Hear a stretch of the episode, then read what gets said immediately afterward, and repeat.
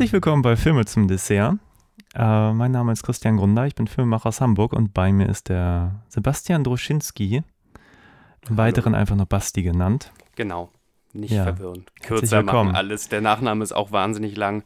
Alles runtershorten auf Basti. Ähm, Popkultur Basti, wie ich in Fachkreisen auch gerne genannt werde. Oder Dr. Oschinski. Hallo. Ja, hallo. Stimmt Herr auch alles Doktor. gar nicht. Ja, äh, wir haben ja schon zwei Podcasts aufgenommen Genau. und äh, wer die äh, hier vergeblich sucht, Genau, ich habe ähm, unfairerweise äh, Christian als routinierteren Podcaster erstmal auf meine Seite gezogen, nämlich auf äh, Let's Talk About Spandex. Das ist ein Comic-Verfilmungs-Podcast, wo wir testen wollen, wie gut sind denn die Comic-Verfilmungen gealtert? Können wir das irgendwie mit dem Quellmaterial abgleichen, wo wir vielleicht nostalgische Werte für haben? Oder ist das einfach ein netter Film, eine nette Adaption oder nichts von alledem? genau, Wow, das war routiniert, ha? ja. Und es, jetzt ein, wird ja auch ein Schuh draus, weil wir haben ja über zwei Filme schon mal gesprochen. Genau. Einmal über Crying Freeman und über The Crow. Das ist unser Crossover. Den Witz habe ich schon mal gemacht. Ich werde aber nicht müde. Ich muss den Ja, Tod Wird stampfen. auch immer besser. Womit wir jetzt eigentlich auch schon, schon halb in dem sind, was wir den jetzt trockenen vorhaben. Christian weich geklopft. Genau. Ich mache noch mehr Punts. Weil wir knüpfen an an unsere The Crow-Besprechung und werden heute auf jeden Fall The Crow 2 gucken. Ja. Das haben wir jetzt noch nicht getan, das werden wir gleich tun. Genau. In einer magischen Pause, wenn unser Gesagtes hier kurz abbricht und dann einfach weitergeht. Und tada, haben wir ein oder Viel vielleicht sogar klüger. zwei Filme geguckt, weil wir haben auch noch The Crow 3 liegen, Salvation. Genau, also dein Konzept ist es ja eh oft, Sachen zu vergleichen Mhm. und direkt gegenüberzustellen. Und das finde ich wahnsinnig interessant. Nur ich weiß manchmal nicht, als ich als alter Schwammkopf, den man so ausdrückt, und ist das Wissen auch wieder weg, ob ich genug Kapazität habe für zwei Crow-Filme, die, glaube ich, auch in der Leistungskurve stark nach unten fallen. Aber ich würde es wahnsinnig gern, also das ist jetzt wirklich ein Experiment, ob wir jetzt nach 84 Minuten Runtime genug Kraft haben, äh, Kirsten Dunst in The Crow, ich muss gucken, Salvation auch noch anzukommen. Ja. Right? Kleine, kleine Trivia am Rande. Ich hatte heute eine, eine, eine Facebook-Discussion beigewohnt, sozusagen. Ja. Äh, Es wird ja gerade, Netflix hat wohl ein Feature implementiert, um Filme schneller ablaufen zu lassen. Habe ich gelesen.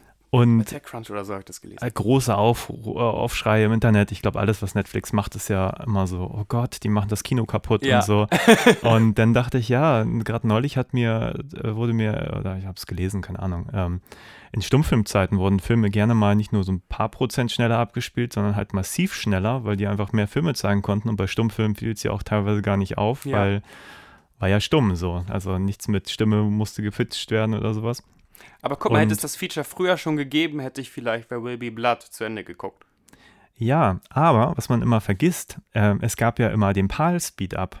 Ja. Das heißt, nahezu jeder Kinofilm, den du auf VHS oder DVD geguckt hast, war im Deutschen schneller. Du hast Und so recht. Wir haben nämlich bei The Crow 1, äh, habe ich ja noch gesagt, die VHS, die ich damals mir aufgenommen hatte, ging genau 97 Minuten und der Film selber davon 90, also sieben Minuten waren Abspann. Ja. Das kam jetzt, als wir neulich nämlich ähm, diese dubiose koreanische DVD oder was ich hier hatte, Ja. kam das überhaupt nicht mehr hin. Und das lag natürlich an dem PAL-Speed ab. Also das nicht, dass dein Gedächtnis irgendwie löchrig wurde. Jetzt haben wir das Rätsel gelöst. Genau. Und falls ihr diese wahnsinnig interessante Nein. Unterhaltung über Runtime hören Ja. wollt, geht auf Let's Talk About Spandex. Jetzt mach weiter. Genau. Aber weil wir jetzt ja die Blu-ray gucken, da gibt es das Problem ja nicht mehr. Ja. Also es sei denn, die sind schlecht gemastert oder so. Das heißt, die laufen jetzt so lange, wie sie wirklich gehen. Das heißt, die Filme waren auf deutscher VS schneller. Also es kann gut sein, dass wir das jetzt langweilig finden, weil die Filme einfach drei Minuten länger sind, Diese drei Minuten haben, haben als den man Bogen sie überspannt. damals als deutsche VS hätte. Ist ähm, der zweite. Crow-Film, ist das der Fake Director's Cut? Weil es gab eine Edition, die sie mit Director's Cut, weil die Kinoversion so zerrissen wurde, nochmal rausgebracht haben, die aber nichts mit dem Direktor zu tun hatten. Da haben sie einfach Director's Cut raufgestanzt und Okay. ähm, zwei Szenen so ein bisschen länger gemacht. Hier steht davon nichts, deswegen gehe ich mal davon aus, dass die Ja, dann wird es wohl die richtig sein zerrissene wird. sein. Was ja auch schöner ist. Ich finde, so sollte man ihn auch gucken, so schlecht wie es geht. Ja. Ja, ist immer die Frage, ob das so schlecht ist, ne? Es gibt ja immer mal, ich bin da ja manchmal ein bisschen kritisch. Ähm, bestes Beispiel Donnie Darko. Ja. Die Kinofassung ist toll. Es gibt einen Director's Cut, wo man wirklich den Eindruck hat, der Regisseur hat seinen eigenen Film nicht verstanden. Da ist dann Erklärbär-Szenen noch und nöcher drin. Da wird die ganze, ganze, das, was den Film eigentlich ausmacht, diese Leerstellen, die werden halt Ja. gefüllt und das ist, Die hatte ich auch. Also Donnie Darko war auf meinem Schulhof irgendwie ein Kultfilm, war über ein Mhm. Kultfilm, glaube ich. Und ich habe ja in der Videothek gearbeitet und manchmal gehen ja Sachen aus dem Repertoire, dann kannst du die irgendwie als Mitarbeiter für eine Mark irgendwie mitnehmen.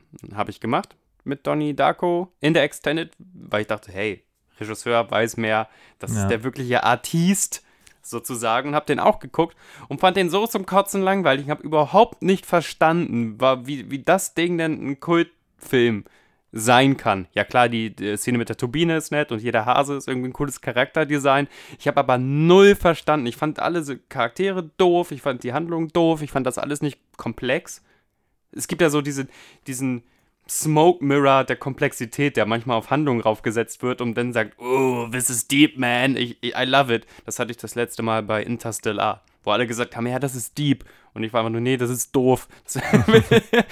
Und dann habe ich als Blu-ray dann tatsächlich nochmal Donnie Darko geguckt irgendwie und da war nicht dieser Sticker drauf. Und ich habe selber gedacht, von wegen, ey, entweder, ich weiß nicht, irgendwas hat es verdaulicher gemacht. Ich finde den Film immer noch nicht gut im Übrigen, aber es hat zumindest verdaulicher gemacht. Ja. Magst du Donnie Darko? Ja, sehr gerne sogar. Verdammte Aber ich habe Scheiße, auch immer nur die. Kinofassung gesehen. Jetzt sind wir Donnie Darko Feinde, Ja. jetzt sind wir Jake Gyllenhaal Ich Foes. bin, ja, ich weiß nicht, äh, Director's Cuts schön und gut, aber es gibt Ja. einfach auch Filme, ich, Apocalypse Now beispielsweise habe ich immer im Kinofilm geguckt, in der, Ki also in der Kinofilmversion und ich hatte nie das Bedürfnis, mir wieder den Director's Cut anzugucken, noch die, äh, nee, das war ja die Redux oder die ganz die neue, Redux, ja. gibt ja jetzt die die. Redux, Redux, ich habe keine Ahnung. Ähm, Ich komme da auch durcheinander und ich will mich auch gar nicht auf Filmdiskussionen mit, mit dir einlassen, weil du bist ja eh ein sehr schlauer Mensch, eine Enzyklopädie des, des Filmwissens. Ich kann mit dir gar nicht in den Ring steigen. Das ist immer so ganz gefährliches Schattenboxen, was ich hier eigentlich äh, veranstalte. Ich habe nur sehr viele Comics gelesen und aus Versehen bin ich in, ins Mediengeschäft reingerutscht. Bin ja kein guter Medienmacher und Medienanalyst. Ich weiß gar nicht, was soll ich denn überhaupt hier? Ähm, nicht. Worauf freust Filme und dann reden wir darüber. Hast du was will man da? Wie sind denn deine da? freudigen Erwartungen an, an Crow? Hast du die ganze Trilogie schon mal richtig durchgepumpt? Also hast du die wirklich so vor dem geistigen Auge?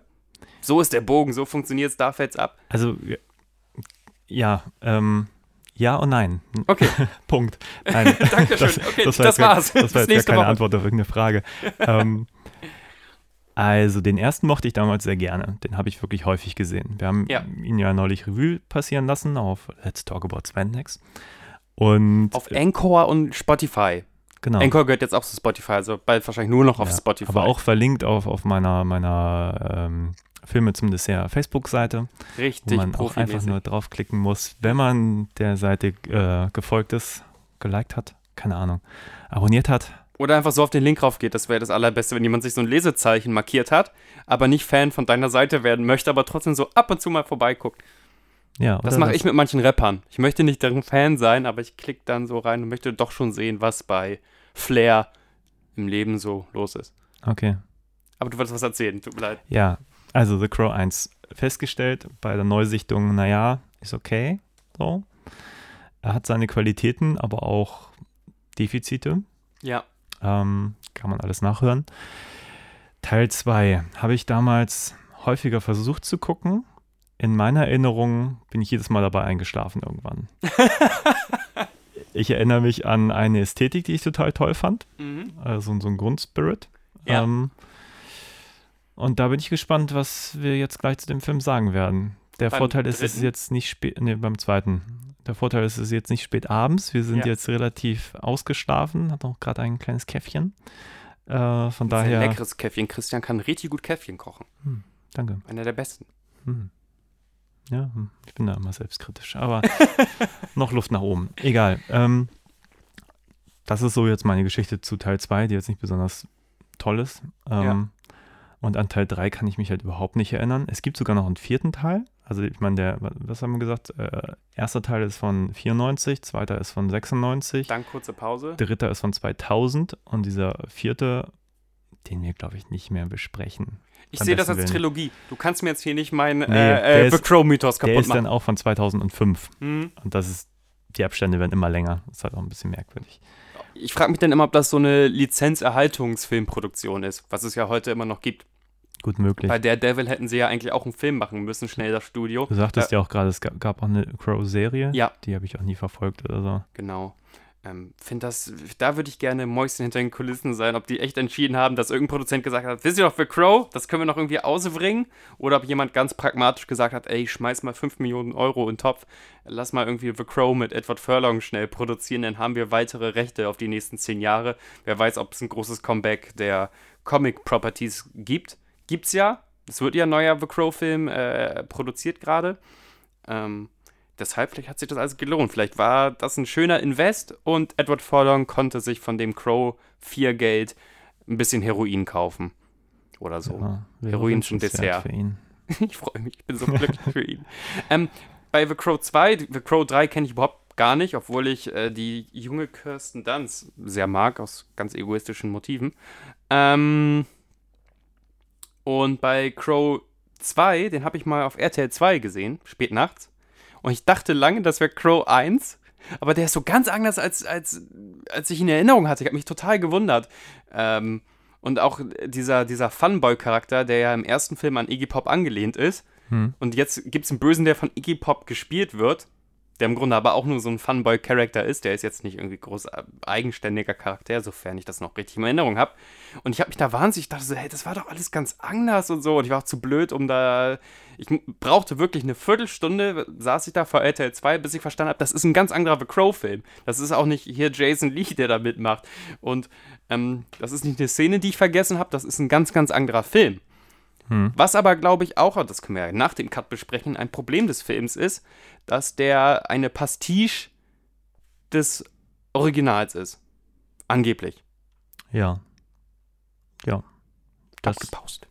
wir, wir gucken den Film erstmal, würde ich sagen, bevor Nein, wir. wir, in- jetzt gib in deine Punktzahl Inhalt ab. gehen. Gibst du Punktzahl? Nein, ähm, darf ich Nein. dich noch eine Sache fragen, bevor wir in den Film gehen? Ja, bitte, frag was. Ähm, du arbeitest ja, oder das ist ein Spoiler, an deiner Nightmare on Elm Stream Reihe. Elm an deiner Street. Ja. Elm Street, an dem Elm Stream äh, Nightmare in Elmstedt Reihe.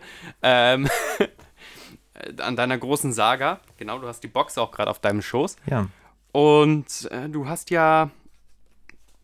Wie viele Filme hast du davon durch? Zwei? Erst zwei, ja.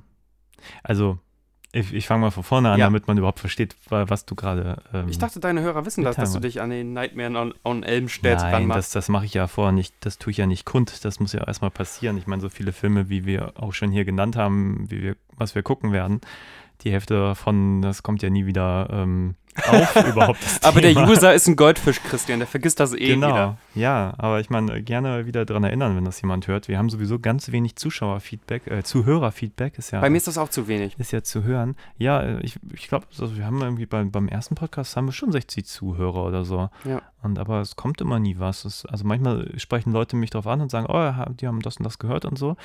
Ähm, da könnte man auch mal die sozialen Netzwerke pflegen und mal so sagen, hey, ihr macht einen tollen Podcast und hey, Danke, ich ich möchte also, auch diese Filme hören und ich möchte auch mal dabei sein und so. Ich möchte auch mal in ein Mikrofon reden, weil ich das noch nie gemacht habe. Das so. wäre super, also erstens als Gast, aber ich finde ja auch, ich möchte da zumindest bei mir, bei dir, mach doch, wie du willst, dazu aufrufen, auch, ihr könnt auch einfach gerne mal eine Sprachnachricht schicken. Wenn ihr Mhm. ganz eine andere Meinung wart oder ich irgendein Trivia durcheinander gebracht habe oder ähm, irgendwas ganz doll zerreißen wollte und einfach quasi in mein Horn äh, der Kritik mit reinblasen wollt. Ihr könnt auch einfach eine Sprachnachricht irgendwie senden, irgendwie MP3 über ähm, meinen Instagram-Kanal geht das ja ganz wunderbar oder über Facebook eben, weil ich finde irgendwie so eine Interaktivität und, und so Mails, das macht einfach Spaß. Also das macht ja auch uns Spaß. Ich kann mir auch vorstellen, dass dir das Spaß macht, wenn du einfach mal so ein paar Wörter liest. Ähm, egal in welche Richtung. Ja. Hochlobend oder einfach mal sagen, hey, da war ich anderer Meinung. Es ist so. cool. Okay, nee, ich dachte jetzt auch, weil du, äh, du hattest ja beim, beim Joker irgendwie auch ähm, Ja. aufgerufen dazu, dass Leute auch ihre kleinen Mini-Rezensionen Genau, verfassen, das ich die super. du dann einbaust. Es geht ja nicht darum, von wegen, dass ich nur immer mm, onaniere und sage, ich bin ausgewiesener Kulturwissenschaftler, ich habe die Krone der Deutungshoheit auf. Nee, überhaupt nicht. Ähm, aber bei unserer Crow-Folge habe ich tatsächlich zufriedenstellend viel Feedback bekommen. Ah, da gab's, äh, ja, The Crow bedeutet Leuten was.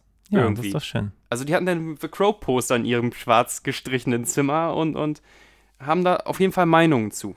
Okay, cool. Aber um deine Nightmare on Street Elm zurück. Street Frage zu beantworten, Boah, ich nein, ich habe habe zu viel, gell? ich hab mit Lars vor, ähm, über alle Nightmare on Elm Street Filme zu sprechen. Ja. Und das sind ja nicht gerade wenige. Es sind halt einfach mal sieben Stück plus Freddy vs. Jason. Redet plus ihr auch über das Remake mit J.K. L. das Hurley? Ja, ich habe es noch nicht gesehen. Ja. Also es soll halt doof sein. Bin gespannt. Also eigentlich steht es auch auf der Liste. Ich habe jetzt gerade den ersten gesehen, der super ist. Der zweite, der unterirdisch doof ist. Das ist der, der mit dem Queer-Kontext, ne? Wo das Genau. ganz viel mit der ähm, Homo-Symbolik. Homo-Symbolik, Sebastian, sehr ja, gut. ganz gesagt. viel ist ein bisschen übertrieben, aber ist auf jeden Fall Ist da. ein äh, Queer-Culture-Horrorfilm, oder nicht? Genau, er wurde, ich glaube, er wurde da vereinnahmt. Das hieß dann immer ganz lange, ja, im Subtext sollte es mitschwingen und so. Und auch Ja. die Macher haben gesagt, ja, das ist so. Ist aber auch offensichtlich, ehrlich gesagt. Aber der Film ist halt einfach so doof. Er ist so unspannend. Ähm, aber gut, werden wir drüber reden, wenn wir drüber reden. Hm? Ähm, ja, auf jeden Fall freue ich mich auf die anderen Teile, weil ich glaube, jetzt geht's aufwärts. Ja, Dream Warriors, gell? Ja, das ist, glaube ich, der dritte, ne? Und auch der Mhm. vierte von Rennie Harlan ist super. An den fünften erinnere ich mich gar nicht. Den sechsten, ich glaube, der ist mega trashig, den mag ich aber auch gerne. Der hat dieses völlig verrückte 3D-Ende, wo sich Aha. auch in dem Film alle die 3D-Brillen aufsetzen. Und ich hatte auch eine DVD, die das 3D-Ende explizit dabei hatte. Ja. Da musste man dann den, sich die, die Brille aufsetzen, die Farben am Fernseher so auf Maximum drehen. Und dann war es eigentlich auch ganz cool. Und der wievielte ist der, der so auf diese Metaebene geht? Das ist der siebte, Ach, Freddy's. New Nightmare, den ich damals sogar im Kino gesehen habe, Krass. der aber auch nicht so richtig toll war. Max, äh, genau da meine Frage. Erstmal, ich freue mich darauf, dass ihr die alle so durchpumpt. Ich habe den zweiten. Ich habe erst eine Dokumentation über das Gewicht des zweiten gesehen, bevor ich Mhm. den zweiten ähm, überhaupt geschaut habe. Deswegen fand ich nur das, das interessant, ob das wirklich der ist. Oder vielleicht ist es auch drei, vier, ich komme mit den Nummern eh Nee, nee, das ist der zweite. ähm, der so diese, diese Queer-Thematik auffassen will. Und ich finde es auch interessant, wenn du sagst, ja, mein Gott, kann man da reinlesen oder nicht oder keine Ahnung was. Das finde ich super. Findest du aber, bist, bist du Freddy-Fan? Also ist Freddy deine Art von, von Horror-Ikone? Deswegen komme ich jetzt eigentlich nur darauf. Ähm, nein, eigentlich gar nicht.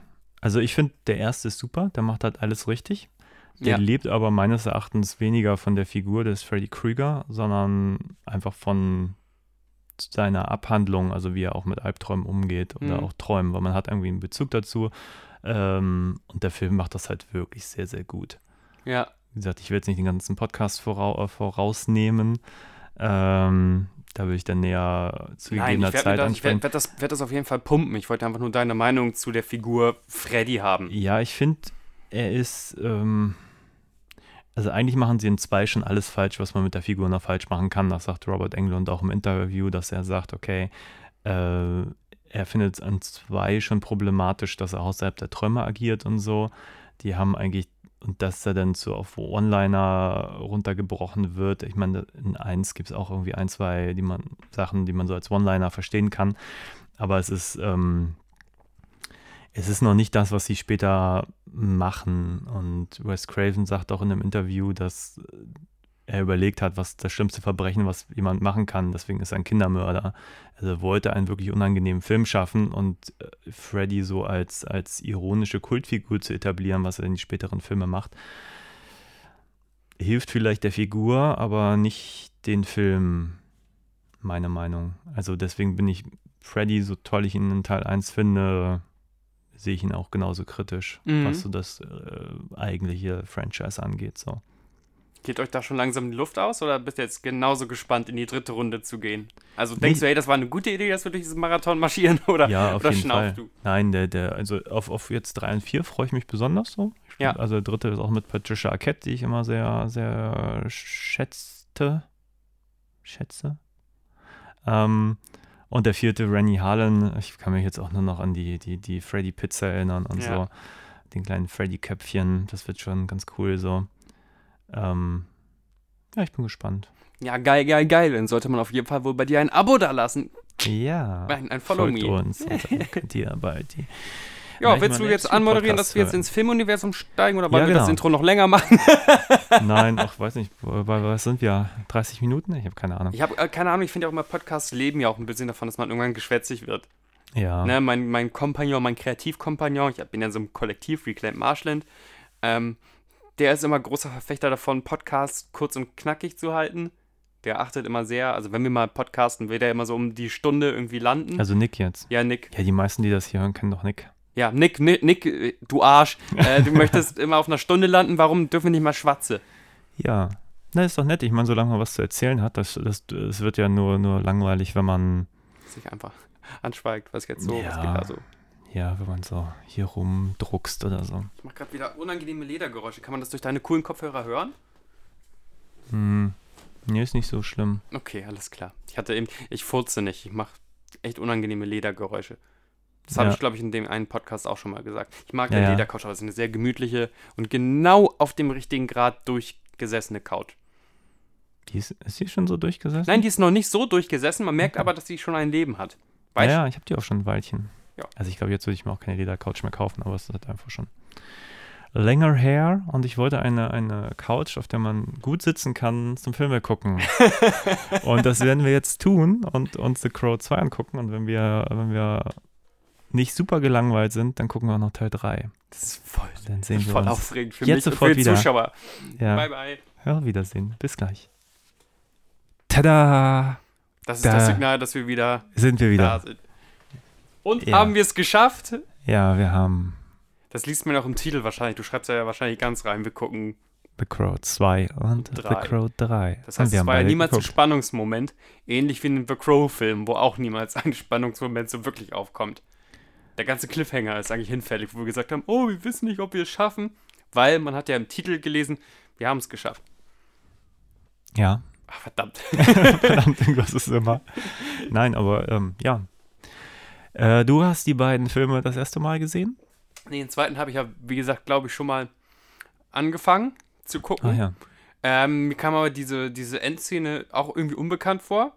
Mhm. Wobei ich sagen muss, Spoiler, äh, wir gehen ja hier immer Full Spoiler, oder? Ja, Bei den Podcast. Film, bitte. Bitte. ähm, die Szene mit, mit äh, Iggy Pop, wie er da so äh, äh, im Wasser treibt, Mhm. die habe ich irgendwie gesehen, aber den Rest halt nicht mehr. Das ist ganz merkwürdig, ganz fragmentarisch, habe ich mich immer wieder an diesen Film erinnert. Und Salvation kann ich mit Fug und Recht behaupten, es war eine Premiere jetzt mit dir, Okay. den Film zu schauen. Ich glaube für mich auch. Also, ich weiß, dass es den gab, gibt. ähm, Du hast ihn dir auch bewusst besorgt. ja, nein, aber ich meine, also der, den ersten, Ja. den muss ich irgendwie gesehen haben, da war ich 17, äh, nee, den, den zweiten jetzt. Also den ersten habe ich vorher schon gesehen, den zweiten habe ich gesehen, da kam auf VHS raus, ich nehme mal an, zwei, äh, also da war ich 17, so 97 oder so. Und an den kann ich mich auch erinnern, dass ich den, wie gesagt, ich bin bestimmt zweimal versucht zu gucken, bin zweimal Ja. bei eingeschlafen. ich habe den ganz anders wahrgenommen. Ich habe den viel artifizieller wahrgenommen, viel ruhiger auch. Ähm, und Ich glaube aber auch, dass dann artifizieller Film und ein ruhiger Film, also ein ruhiger Film Ja. liest man so, wenn man sich, wenn man da zu, zu recherchieren. Ein ruhigerer Film mit drei Stunden Laufzeit kann das ja auch nur so sein, soll da drin stecken. Und das Artifizielle, ja, da war halt wahrscheinlich ein Regisseur, der vorher nur Kurzfilme gemacht hat oder was. Und jetzt einfach mal so richtig in die Symbolikkiste greifen wollte. ja. Aber dadurch wird er wahnsinnig albern, finde ich. Ja, und das ist schön gelb. Okay, das ist das, was da keiner einmal gesagt hat, wollen wir wenigstens ein bisschen Gelb rausnehmen. Das also, stimmt. wenn sie ertränkt werden, sieht das Original aus, als würden die in eine, eine Pfütze voll, voll Pisse geworfen werden. Und sogar dieses schöne Maskendesign der Krähe kommt gar nicht richtig zum Tragen, weil es sieht aus, als würden sie ihm anstatt weißer Farbe unschuldige Farbe, die Farbe der Unschuld, wohl ins Gesicht kleistern, im starken Kontrast zu den Schwarztönen, sieht das Original so aus, als würden sie ihm so, so, so gelbe Knete ins Gesicht drücken. Also Ja. di- dieses Gelb macht noch zusätzlich so, so, so viel kaputt. Das ist unfassbar. Ja. Die Kolorierung ist unfassbar. Heißt es Kolorierung? Ich Unfassbar. weiß es nicht. Ja, doch, es ist. Äh, ich habe mich eben gefragt, ich habe jetzt auch nicht nachgeschaut, wann das eigentlich angefangen hat mit, mit der digitalen Kolorierung. Das Hab fand ich ja- aber eine schöne Theorie, dass das quasi erwähnt. noch in den Kinderschuhen ist und dass sie da wirklich über diesen Kolorierungsrädchen einem abgerutscht sind und dann haben sie gesagt, lassen wir so. Ja, ich meine, Farbkorrektur gab es ja immer schon, aber Ja. ich, ich weiß jetzt gar nicht, wie man das gemacht hat, also wirklich technisch bei Filmen, so, Ja. dass man das mit Filtern gemacht hat und sicherlich bei der Entwicklung was machen konnte, klar. Aber die rein digitale Entwicklung, die muss eigentlich irgendwo in den 90ern auch Fuß gefasst haben. Und ich gehe einfach mal davon aus, der Film ist von 96, dass da wahrscheinlich schon, da sind ja auch ein paar Digitaleffekte drin, Ja. dass das vielleicht gerade so die, die reine Möglichkeit, das zu tun, dazu geführt hat, dass sie halt ein bisschen übertrieben haben, so, weil sie es konnten. So. Der soll ja auch immer in so Nebel gehalten sein, der Film. Der soll ja ähm, das als Stilmittel haben. Während im ersten Film immer irgendwie gefühlt der Hintergrund gebrannt hat, hatten wir hier ganz viele so Nebel- und Rauchschwaden. Ähm, Das sieht aber immer aus, als würden die durch so, so, so, vaporisierte Pisse laufen. Es tut mir leid, es ist auch noch so ein, so ein ekliges Pissgelb. Es ist kein güldenes Gelb oder so. Es ist Ja, wir können ja auch gleich nochmal ein bisschen auf den, den Look des Films zu sprechen Ja. kommen, auch was die Settings angeht, aber vielleicht fangen wir einmal ganz kurz mit dem Inhalt an. gerne. Ähm, Huh. es ist. Soll ich anfangen? Oder hast nee, du mach Idee? gerne du. Okay. Ähm, ja, also der, der The Crow-Charakter, es ist ja auch in jedem Film anderer. Es ist ja, Ja. nicht die gleiche Figur wie jetzt im Richtig. ersten. Es ist, äh, hier heißt der, wie heißt der denn? Ash. Ash, Ähm, genau. Der, äh, ich meine, es fühlt sich an wie ein Remake vom ersten Teil, im Prinzip. Ähm, Ähm, von den Schablonen. genau, ja. also rein vom, vom großen Ja. Ganzen. So, der Ash hatte irgendwie einen Sohn. Ähm, er, also es fängt noch nicht mal mit ihm an, es fängt mit diesem, diesem Sarah heißt sie, glaube ich, der, des Mädchens Das an Mädchen aus aus dem Teil ersten 1, Teil, die jetzt halt die- erwachsen geworden ist. Genau, Jahre ganz schnell später. in zwei Jahren und hat die Schnauze voll von Detroit und hat dann lieber ein Tattoo-Studio in L.A. Genau, mit, mit so einem ganz ekelhaften Chef, der irgendwie so eine Art Vaterfigur ist, aber ihr auch gern mal an den Hintern grapscht. ich wette, Harvey Weinstein mochte den Film. In Ähm. dem Cut, ja. Können wir noch mehr, können wir noch mehr an ihr, ihr an den Popo fassen, der Mia Kirschner. Ja, sehr unangenehm. Aber es ist eine unangenehme Welt, es ist eine harsche Welt in The da Crow. wird der Chef auch. Genau. Ja. Der Ash und sein Sohn, die beobachten zufällig einen Mord, ähm, werden daraufhin umgebracht. Ash kommt wieder als The Crow, also wird von der Crow zurück in die Welt der Menschen gebracht, um alle Peiniger zu rächen, Genau, damit er wieder das mit schnell von der Mia Kirschner erklärt. Das ist, glaube ich, relativ wichtig, dass in dem Film noch wenigstens einmal kurz erklärt wird, übrigens, du bist jetzt hier, um dich zu rächen. Hm. Äh, und Mia Kirschner malt ihn dann an in dem Stil, wie sie sich grob daran erinnern kann, wie die Originalkrähe quasi ausgesehen hat. Äh, und er akzeptiert das dann halt und fährt mit seinem Motorrad auf eine lustige Mörderspree durch eine wieder dun bunt durchmischte äh, Gang. Genau. Es gibt wieder die Bösewichter, die dafür verantwortlich sind. Alle sind verrückter, äh, als man sein kann, sag ich mal. Groß. Bei ihnen ist die Bosheit groß geschrieben, Ja, auf jeden Fall. Sie leben echt- theatral aus. Echt schmierige Typen, die irgendwas mit Drogen zu tun haben, mit Aber immerhin sehr divers, ne? Die haben immer ein Mädchen mindestens dabei Genau. und äh, ein Schwarzer ist der Anführer und, und Asian Girl und, und ein Punker und ein Rasta und ein Glamrocker. Das ist schon eine, also zumindest in diesem Film, eine sehr bunt Stimmt. durchmischte Mann. Und es gibt ja auch den, den einen, der eigentlich Frauenklamotten trägt, der da in dieser, dieser Strip-Show da äh, Ja. ums Leben kommt. Ja, in dem, dem Sinne, ja, Iggy Pop ist einer von den, den. Bösewichtern.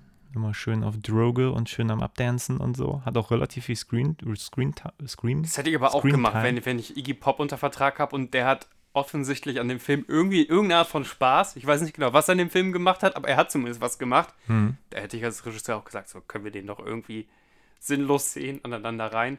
Also Iggy Pop fand ich mit am stärksten an dem Film. Ja, vielleicht inhaltlich noch kurz Ja, zu Ende gerne, erzählen. Also äh, er bringt alle möglichen Leute um. Am Schluss, es gibt wieder die Mysterious Woman an der Seite des Bösewichts. Ein Motiv, was sich dann auch in Teil 3 wiederfinden sollte. Ja.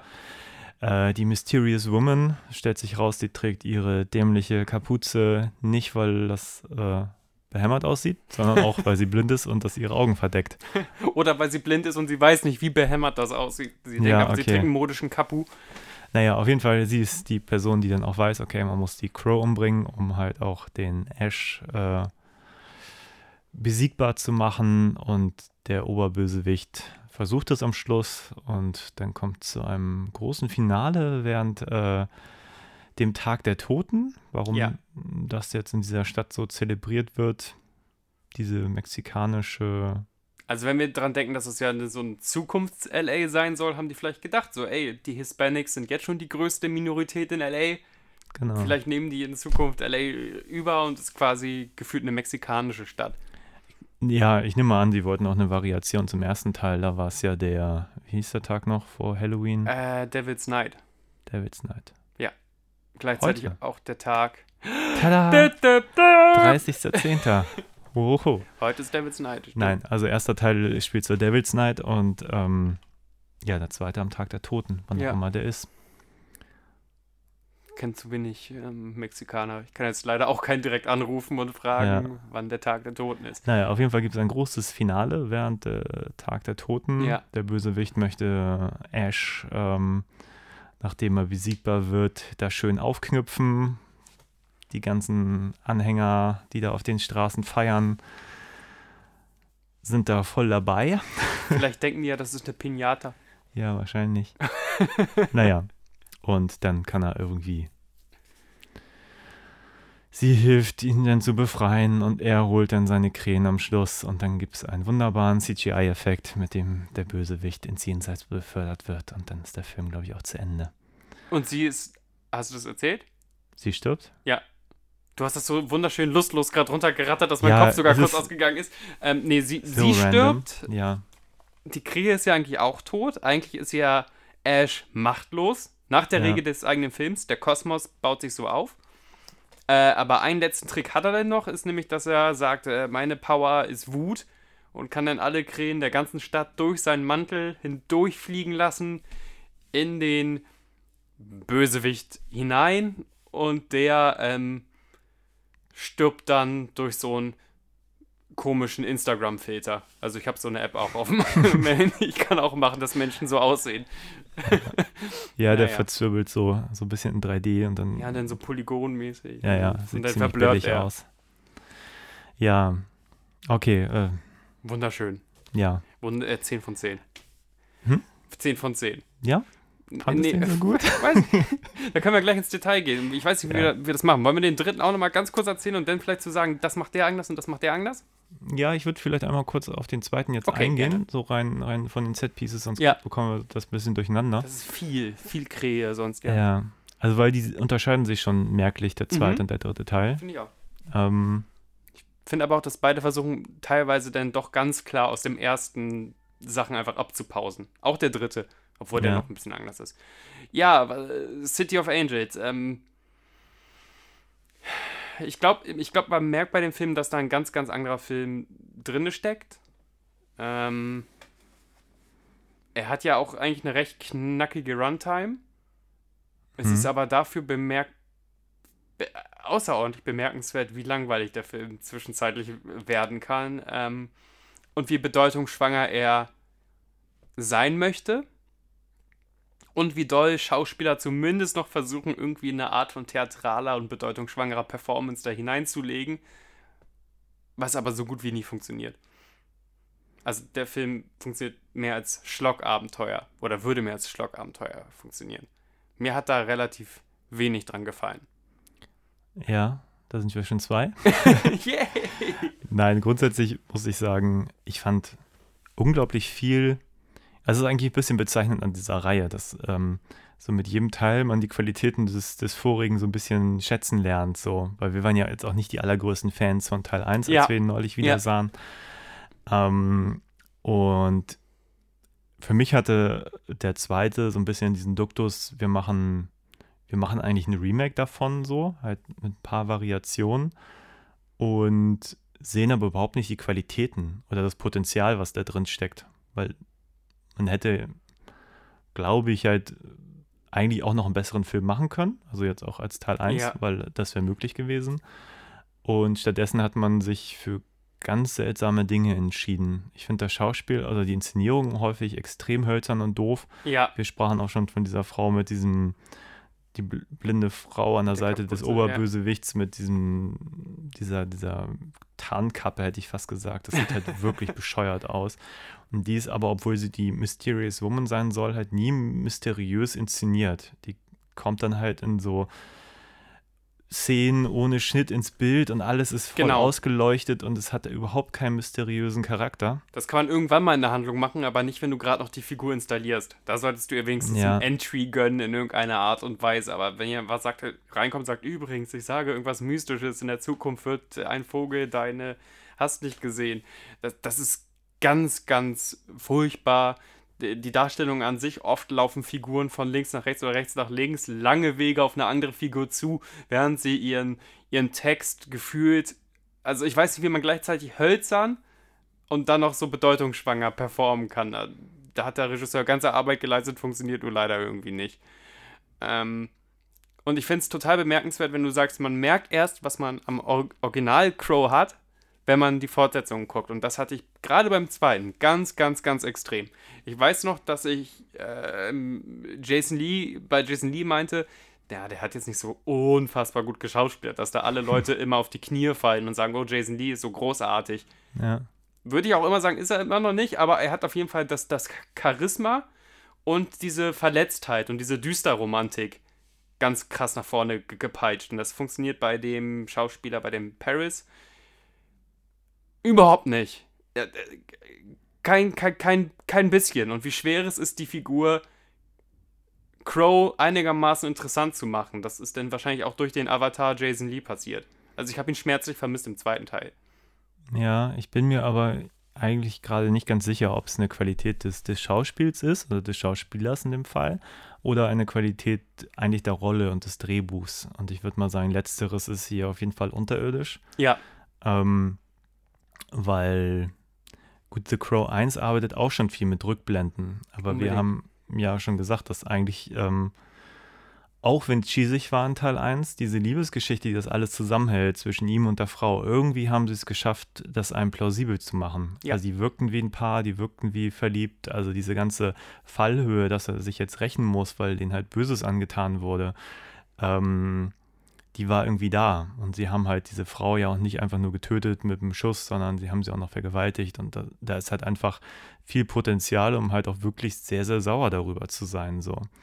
Ähm, weil es einfach aus niederen Beweggründen passiert ist und da einfach diese, diese Fallhöhe da war. Und jetzt hier ist der Junge, den sieht man halt wirklich ausschließlich in Rückblenden. Mhm. Ich habe auch kurz gesagt, ich hätte es ja eigentlich besser gefunden, zum Beispiel mit diesem Setup anzufangen, also mit dem, dem Mit der Verlustszene. Mord so ein bisschen, wie es ja der erste auch gemacht hat. Also das hätten sie Genau. tatsächlich abmalen können. Hier fängt man halt mit, mit der Sarah an, eigentlich Ja. eine Figur, die jetzt für den Film eine kleine Relevanz hat, aber eben nicht keine, also keine super große. Nee.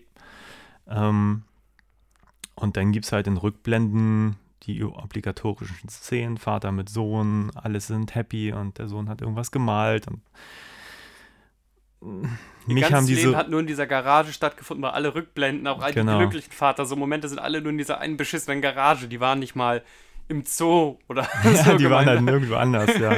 Wobei man sich natürlich in der Welt fragt, auch wie würde ein Zoo da aussehen. Keine Ahnung. naja, auf jeden Fall irgendwann dieser Sohn ist auch in der Garage, er hört die Schüsse und rennt dann da einfach hin und er sagt noch, nee, nee, nee. Und äh, Ja. natürlich äh, richten die Bösewichter da gerade jemanden hin und daraufhin müssen die beide dran glauben. Und das ist so plump inszeniert. ähm, Der Junge benimmt sich so doof, das war ja jetzt auch kein Zweijähriger mehr, sondern der war ja schon, was weiß ich, Ja, sechs, sieben, keine Ahnung. Ähm, dass da auch irgendwie, es fehlt so ein bisschen, das ist so eine düstere, Impact so. äh, das ist so eine düstere ähm, Wolf frisst Wolf Welt, ne? ja, Und das, wenn man dann irgendwie ganz klar Bam, Bam, Bam hört, dass, Ja. dass man dann den Kind auch nicht beigebracht hat, das sind dann keine lustigen Böller oder so. geh mal nicht in die, geh mal nicht direkt in die Richtung. da sollte man mal Angst haben und nicht dann auch hinrennen, ja. ja. Ja, ist alles sehr unplausibel. Und es fehlt halt auch wirklich der Moment, dass man. Ich weiß jetzt auch gerade nicht, wie man es hätte besser machen können, aber ich habe nicht das Gefühl, dass ich irgendwie auch mal einmal wirklich dieses, diese Beziehung Vater-Sohn auch in den Rückblenden gesehen hätte. Weißt du, es war einfach alles von Anfang an kurz behauptet, einfach nur Mittel zum Zweck, um den Film funktionabel zu machen, aber ohne dass ich dass sie irgendwie mal emotional involviert war und das habe ich halt schmerzlich vermisst bei diesem Film. Der weil das hat der erste ne? deutlich anders gemacht. Ja. Genau, der Crow-Mythos funktioniert ja eigentlich fast nur über diese Goth-Düster-Romantik, über dieses Emo, wie, wie, wie es im Emo-Rock gespielt wird. Nur so funktioniert eigentlich die, die, diese Welt und dieses, diese, dieses Heartbrokenness. Und ich sage nicht, dass du deinen Sohn nicht liebst oder so. Ich sage aber schon, dass, ähm, dass über eine, diese andere Art der Liebe und der Liebe nachtrauern und wegen dieser verlorenen Liebe suizidal werden und so. Ich glaube, da habe ich viel drüber nachgedacht während äh, unseres kleinen Filmmarathons, ob die Crow nur in, in, in so Schlafzimmern von, von dicklichen Goth-Mädchen funktioniert, wenn es darum auch geht, von wegen, dass man äh, ne, die Liebe immer im Herzen behalten wird und also die Liebe zwischen Partnern. Da bin ich mir noch nicht so sicher, ob ich das raus habe, aber ich glaube, die Crow ist auch deswegen eigentlich so eine beliebte Figur, weil es eine romantische Figur ist. Kein, kein, kein, kein Racheengel, sondern jemanden, der, wenn er sich einmal in dich rein verliebt hat, dann bleibt er immer bei dir. So. Mhm. Und ähm, zumindest äh, dieses Gefäß konnte, glaube ich, Jason Lee sein für, für, für, für romantische Gedanken. Der wurde natürlich auch so inszeniert, so, da hat man seine Stärken ausinszeniert und wenn er dann mit nacktem Oberkörper äh, ähm, äh, Gitarre spielt auf dem Dach irgendwie bei Regen und ganz äh, heartbroken ist, dann ist das was anderes, als wenn Victor Perez in so einer gelb, ei, äh, gelb eingefärbten Garage andauernd ähm, die Zeichnung seines Sohns äh, in einer merkwürdigen Haltung äh, schüttelt. Ja, es hatte für mich so, so Momente des, des Methods, nach dem Motto, so jetzt äh, Schauspieler, hier, alles. zeig mal, was du kannst, fühl das mal so. Ja. Und dann sehen wir das auch als Zuschauer, was natürlich Bullshit ist, wenn man mich fragt. Ja, Äh, ist natürlich schön, wenn ein Schauspieler auch das fühlt, was er präsentieren möchte, aber wenn es nur so einseitig passiert, dann ist das halt irgendwie nicht so richtig cool. Ähm, jetzt wollte ich gerade noch irgendwas sagen. War es beim zweiten Teil, wo, bei dem wir gelesen haben, dass äh, Bon Jovi für die Rolle genau. Angedacht Genau. war? Oder zumindest irgendwie im Castingprozess Casting, in Erwägung gezogen wurde? Knete, da hätten die äh, noch ein wirklich ein Lied mit Gewicht haben können. Da war Ja, Bon Jovi mit als ich drin. den Namen las, habe ich gedacht, ja, der, der wäre eigentlich ganz cool gewesen. So. Der hätte irgendwie, auch äh, zumindest wenn ich seine schnulzigen Lieder so im Hinterkopf habe, hätte der irgendwie gut in dieses, dieses leichte Kitsch-Universum gepasst. So. Das stimmt, das ist Kitsch, ja. Ja. Ähm, unbedingt. Und es hätte sogar noch mehr gepasst, wenn man bedenkt, dass James O'Barr, der Creator der Möwe, immer ganz viel Anleihen und Inspiration aus der Musikwelt genommen hat. Also nicht nur Iggy Mhm. Pop, ne, der hat ja auch, also die Crow war in seiner Art, sich zu bewegen, so halb Iggy Pop, aber auch teilweise David Bowie nachempfunden. Ähm, manche Böse waren so designt, dass die eher aus der Punk-Richtung kommen und andere eher aus der Glam-Rock-Richtung. Also äh, The Crow hat auch immer ganz viel mit Rock und Alternativ- und Subkulturen zu tun. Auch da funktioniert eigentlich nur in, in dieser Sparte und deswegen ist das ja auch so ein Kult, so ein Kultmaterial in so einer gewissen Sparte geworden. Ja, Bon Jovi hätte er aber auch wieder fast eine Frau verlieren müssen. Aber keine Ahnung. Nein, Bon Jovi hätte irgendwie, so schräg das auch wäre, ich glaube, damals sah der auch, der sieht ja immer noch relativ jung aus, John Bon Jovi. Damals musste er ja wirklich babyfaceig noch. Kann sein, ich habe ihn lange nicht mehr gesehen. Auf zu YouTube! Auf zu YouTube. Bon Jovi-Clips gucken, yay. Ja, aber was gibt es über den Film groß zu erzählen, abgesehen vielleicht von der Figur? Und ähm, ich fand das Schauspiel halt auch nicht gut. Es war alles drüber, unglaubwürdig vor allem. Also es glaube Ja. ich gar nicht, dass das, das drüber, das hatte man in Teil 1 ja auch. Ja. Und trotzdem haben wir auch gesagt, dass wir eigentlich die Figuren, auch wenn sie teilweise überzogen waren, da irgendwie nachvollziehbarer fanden. Ja, unbedingt. Man verzeiht das irgendwie. Und ich weiß nicht, warum das äh, daran liegt. Du hast gesagt, ähm, dass der Film auch irgendwie nicht toll mysteriös ausgeleuchtet ist. Und dass da Ja. vielleicht auch manchen Bildern einfach so eine Schwere fehlt. Wenn du, wenn du diesen Folterkerker von dem Oberbösewicht hast, der übrigens fast äh, 90% seiner Zeit oberkörpernackt rumläuft, was irgendwie auch befremdlich war für mich, aber das ist jetzt ein ganz anderes Thema. Wenn du seinen, seinen Goff-Keller hast, Hm. ist der nicht Goff, wenn man alles sieht, wenn alles diesen gelben Filter drüber hat und das hat keine Schwere mehr und auch nichts Mysteriöses. Da war der Thronsaal im ersten Teil vom, vom Oberbösewicht, wo einfach nur eine lange Tafel war und so ein schwerer Holzstuhl und so ein kleines Gefäß, wo man denkt, ah, war, ist da Blut drin oder sonst was, weil da ja später rauskam, dass der teilweise Augen isst oder sowas. Mhm. Ähm, das kam alles viel schwerer und viel düsterer und viel, viel gothiger rüber, als jemand, der wirklich da wirklich einen ganzen Kerker hat mit irgendwie äh, angeketteten nackten Frauen und, und äh, so SM-Leute in Blutbadewannen und so. Das ist, das ist alles so.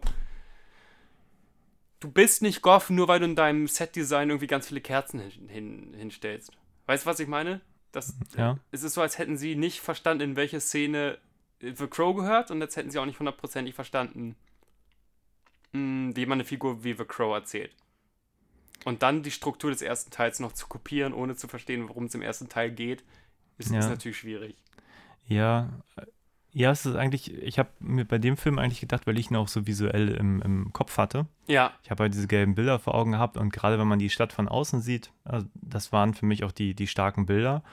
Und sobald man aber in, in die Spielszenen gesprungen sind, das fing schon an mit dieser ersten Szene, wo die, die Sarah diesem jungen Mädchen auf der Straße begegnet, die so offenbar so als ihr, ihre Nachfolge angedacht war, hätten sie den, die Filme so weitergestrickt, wie sie zu dem Zeitpunkt offenbar vielleicht geplant waren, äh, so als Nachfolgerin das sah schon irgendwie alles wie Studio aus. Es sollte verranzt sein, die haben sich Mühe gegeben, den Boden dreckig zu machen und trotzdem sah alles irgendwie sauber aus. Es war irgendwie keine dunklen Stellen in den Straßen Mhm. und das gleiche zog sich eigentlich durch nahezu alle äh, Räumlichkeiten später durch. Es war einfach alles wie ein Studio geleuchtet, alles war gleichmäßig hell. Äh, klar, immer mal ein bisschen Schatten, aber eben keine richtigen. Und in meiner Erinnerung war der erste Teil viel, viel düsterer. Ja. Und hätte man da diese Mysterious Woman gehabt, ohne jetzt nachgeguckt zu haben, bin ich mir ziemlich sicher, dass sie ganz häufiger viel mehr im Schatten gewesen wäre, ähm, ganz anders inszeniert worden wäre, irgendwo im Hintergrund, irgendwie und nicht einfach so in so, ein, so, eine, so eine Dreier einfach ins Bild tritt und dann ihre Sätze aufsagt und du siehst diese Kapuze auch noch von der Seite, die auch noch bescheuerter aussieht, als wenn du sie von vorne sehen würdest. Ja, ein paar ganz komische Entscheidungen, die einfach dem Film nicht gut tun. Der, der Film tut sich selber keinen Gefallen, weil irgendjemand nicht verstanden hat, äh, wie Figuren überhaupt installiert werden. Optisch. Also es geht schon. Also, wenn entweder die Crow ist eine versteckte Person oder Ja. eine imposante Person. Theatral. Wenn hier The Crow, also Ash, das erste Mal quasi auftritt als The Crow, kommt er mit so einem ganz merkwürdigen Effekt wie Jesus aus dem Wasser Ja, gestiegen und du musst ein bisschen so unfreiwillig lachen, weil er da auch irgendwie steht wie auf dieser Plattform und kann sich auch keinen Meter wegbewegen.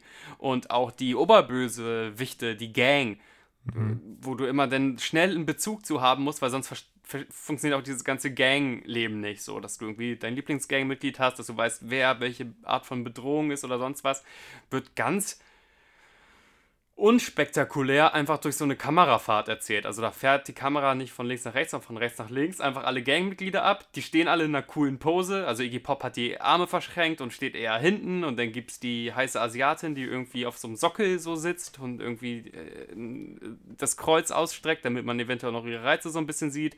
Und dann gibt es den wilden Glamrock Crossdresser Kameramann, der natürlich da auch eine Kamera irgendwie in der Hand hat. Und diese Bösewichte, denen nicht mal irgendwie eine Nahe zu gönnen oder irgendwas zu gönnen, um die richtig zu installieren, sondern das einfach jetzt in so einer Fahrt abfertigen. Übrigens, holt euch die Informationen da jetzt raus, das ist eure Gang. Das, das ist doch wahnsinnig ungeschickt und schade.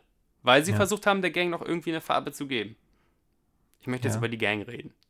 Okay, ja, ich wollte gerade sagen, ähm, das, das betrifft ja aber auch nicht nur die Gang, das betrifft ja auch die, unsere Hauptfigur, den Ash. Ja. Der ist ja auch, nachdem er dann so wie Jesus so aus, irgendwie aus dem Wasser steigt und dafür einen Moment drauf verharrt, was einfach, ich glaube, der Film versucht das schon so, ähm, ah, wie, wie ist der Begriff dafür, so Money Shots zu generieren. Einfach so Das ist So unser Ding. So, da kommt wie Jesus dann nach raus. dem ja. Motto, so wir haben diese, diese visuelle Idee, die ist jetzt so, davon brauchen wir mehr. Und das schafft der Film aber nur selten, solche Ja. Bilder zu generieren. Da, dafür ist er einfach zu unbedarft an vielen Stellen und versteht dann aber auch nicht, dass diese Figur des Ash im Gegensatz zu dem Brandon Lee Crow im ersten Teil, der fängt halt einfach so weinerlich an. Der ist dann da und äh, rollt sich auf den Boden und der hat halt gar kein Mysterium so. Wir Ja. wissen ja eigentlich um diesen Crow-Charakter und dann wird ihm auch noch alles von dem Mädchen erklärt und, und sie malt ihm auch noch diese Schminke an und der ist halt total inaktiv und, und weinerlich und, und, und da ist halt nicht wirklich viel, was ihn interessant macht, so. Unbedingt. Und es ist auch echt unsexy, wenn, wenn der Held keine, keine Lernkurve hat oder nochmal irgendwie einen Trick lernen muss oder sonst was. Also sogar der große Trick, der ihn am Ende zum Sieger macht, den hat er nicht gelernt, da weiß er auf einmal, was los ist. Ja. Also das ist total schwierig, einen Superhelden, oder ob es ein Superheld ist oder nicht, das können wir am Ende mal besprechen, aber auf jeden Fall deinen Protagonisten im Gott-Modus auszustatten. Und das Einzige, was passieren kann, ist auf die Instabilität der Psyche zu setzen. Und die hat er dann irgendwann, klar ist er manchmal traurig, aber die hat er dann ab dann nicht mehr, ähm, ab dem Moment, wo er sich aufs Motorrad schwingt. Ja. Dann, dann ist es irgendwie vor, vorbei gefühlt und dann ist der Charakter auch massiv uninteressant. Es ist einfach, ich, ich habe den auch irgendwie nicht gerne zugeguckt. Der hat auch nicht die Action, also neben, dass er nicht die Romantikqualitäten hat, das Gefäß für romantische oder Liebesgefühle ist. Er ist auch kein wirklich guter, ich kann das nicht bewerten, weil, weil, ich, weil er auch nicht die Szenen dafür gekriegt hat, aber er ist auch kein richtig guter Action-Held. Nein, aber das ist, glaube ich, auch in erster Linie ein Defizit des Buches. Es gibt ja diesen, sein, ja diesen ersten Moment, wo er dem ersten auflauert. Er springt ja auch noch durchs Fenster. Er könnte ja auch die Tür nehmen oder so. Ich glaube, Ja. in dem Moment wäre das möglich. ähm, bei diesem Typen, der diese Drogen da. Ja, ja, ähm, der Dreadlock. Braut. Mann, Ja. Und die Szene, die fängt halt sofort an. Der Typ hat Angst vor ihm. Er rennt weg. Ich glaube, zwei Minuten später ist es vorbei. Er steckt alles in Flammen. Mhm. Und dafür hätte man sich Zeit nehmen müssen, wenn man mich fragt. Also der, der, der Crow hätte auch mit ihm spielen können, der Ash, oder irgendwas hätte da passieren müssen zwischenmenschlich, anstatt einfach nur äh, bei seinem allerersten Auftritt gleich so Hysterie und Panik. Das habe ich halt nicht warum. verstanden, warum sich dieser gefährliche, gefährliche Mann, der zu gefährlichsten Ja. übernatürlichen Gang äh, LAs gehört, warum der sich so einscheißt und, und nicht wenigstens einmal versucht, auf den zu schießen und so. Erinnern wir uns, wie das der andere Film gemacht hat. Der andere Film hat das so gemacht, dass eines der ersten Opfer ähm, hier der Messerfritze war. Hm. Einer der gefährlichsten der Gang. Und der hatte überhaupt keine Angst vor The Crow. Der hat gemeint, was ist das denn für ein Penner? Weißt du, wie viele Leute ich schon umgebracht habe? Der hat erst Respekt vor The Crow bekommen, als er die ersten Messer da in den reingesteckt hat und gemerkt hat, das funktioniert nicht. Und solche kleinen Sachen vermisse ich halt. Und auch dieses Katz-und-Maus-Spiel in dieser Lagerhalle war ja total unbefriedigend, weil auch diese Lagerhalle so ausgeleuchtet war, dass es keine dunklen Ecken gab, wo The Crow wie in Leon der Profi mäßig so, so aus dem Schatten hätte kommen können oder dieser Typ sich hätte ver- verstecken können. Wir sind einfach diesen, diesen langhaarigen Drogendealer durch diese Halle hinterher gerannt und es war ja eh irgendwie klar, dass der dann irgendwann in der Sackgasse landet, dann dreht er sich um, geht auf die Knie und sagt, bitte nicht, ähm, äh, ich kenne dich doch, wir, wir haben dich ins Wasser geschmissen und, und dann fliegt er in die Luft. So, das ist alles so widerstandslos und so, so ohne Schwere. Hm. Und wenn du was ohne Schwere zuguckst, dann wa- warum gucken wir der Sache überhaupt zu? Außer um danach darüber abzulästern.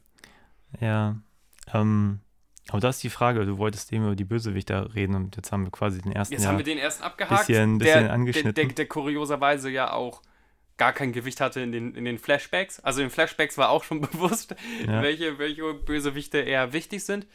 Ähm, genau, äh, auch hier äh, sind die Oberbösewichte fast wieder irgendwie so, nicht, nicht unbedingt Musikrichtungen, aber auf jeden Fall starken Subkulturen äh, zugeschrieben. Und ein paar Leute kriegen dann ja später auch ein bisschen Screen Time.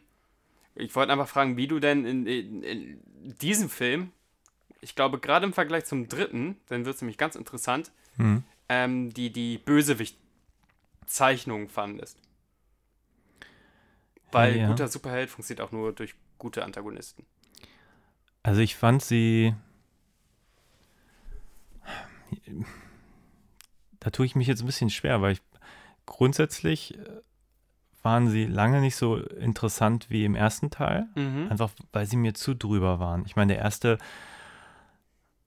der Vergleich hinkt jetzt ein bisschen. Im ersten Teil waren sie auch alle drüber. So, Ja. da hatte man auch die, die, die Frau, die da äh, ins Übersinnliche ging und, und die da irgendwie die Weisheit mit Löffeln gefressen hatte und sofort wusste, hier, die, die The Crow ist das Problem. Aber die waren, die waren ein bisschen feiner gezeichnet. Mhm. Die war von Anfang an so ein bisschen auf schwarze Magie und so. Ähm, und die kam nicht sofort nach 30 Minuten auf die Idee, man muss die Krähe umbringen. Ja. So.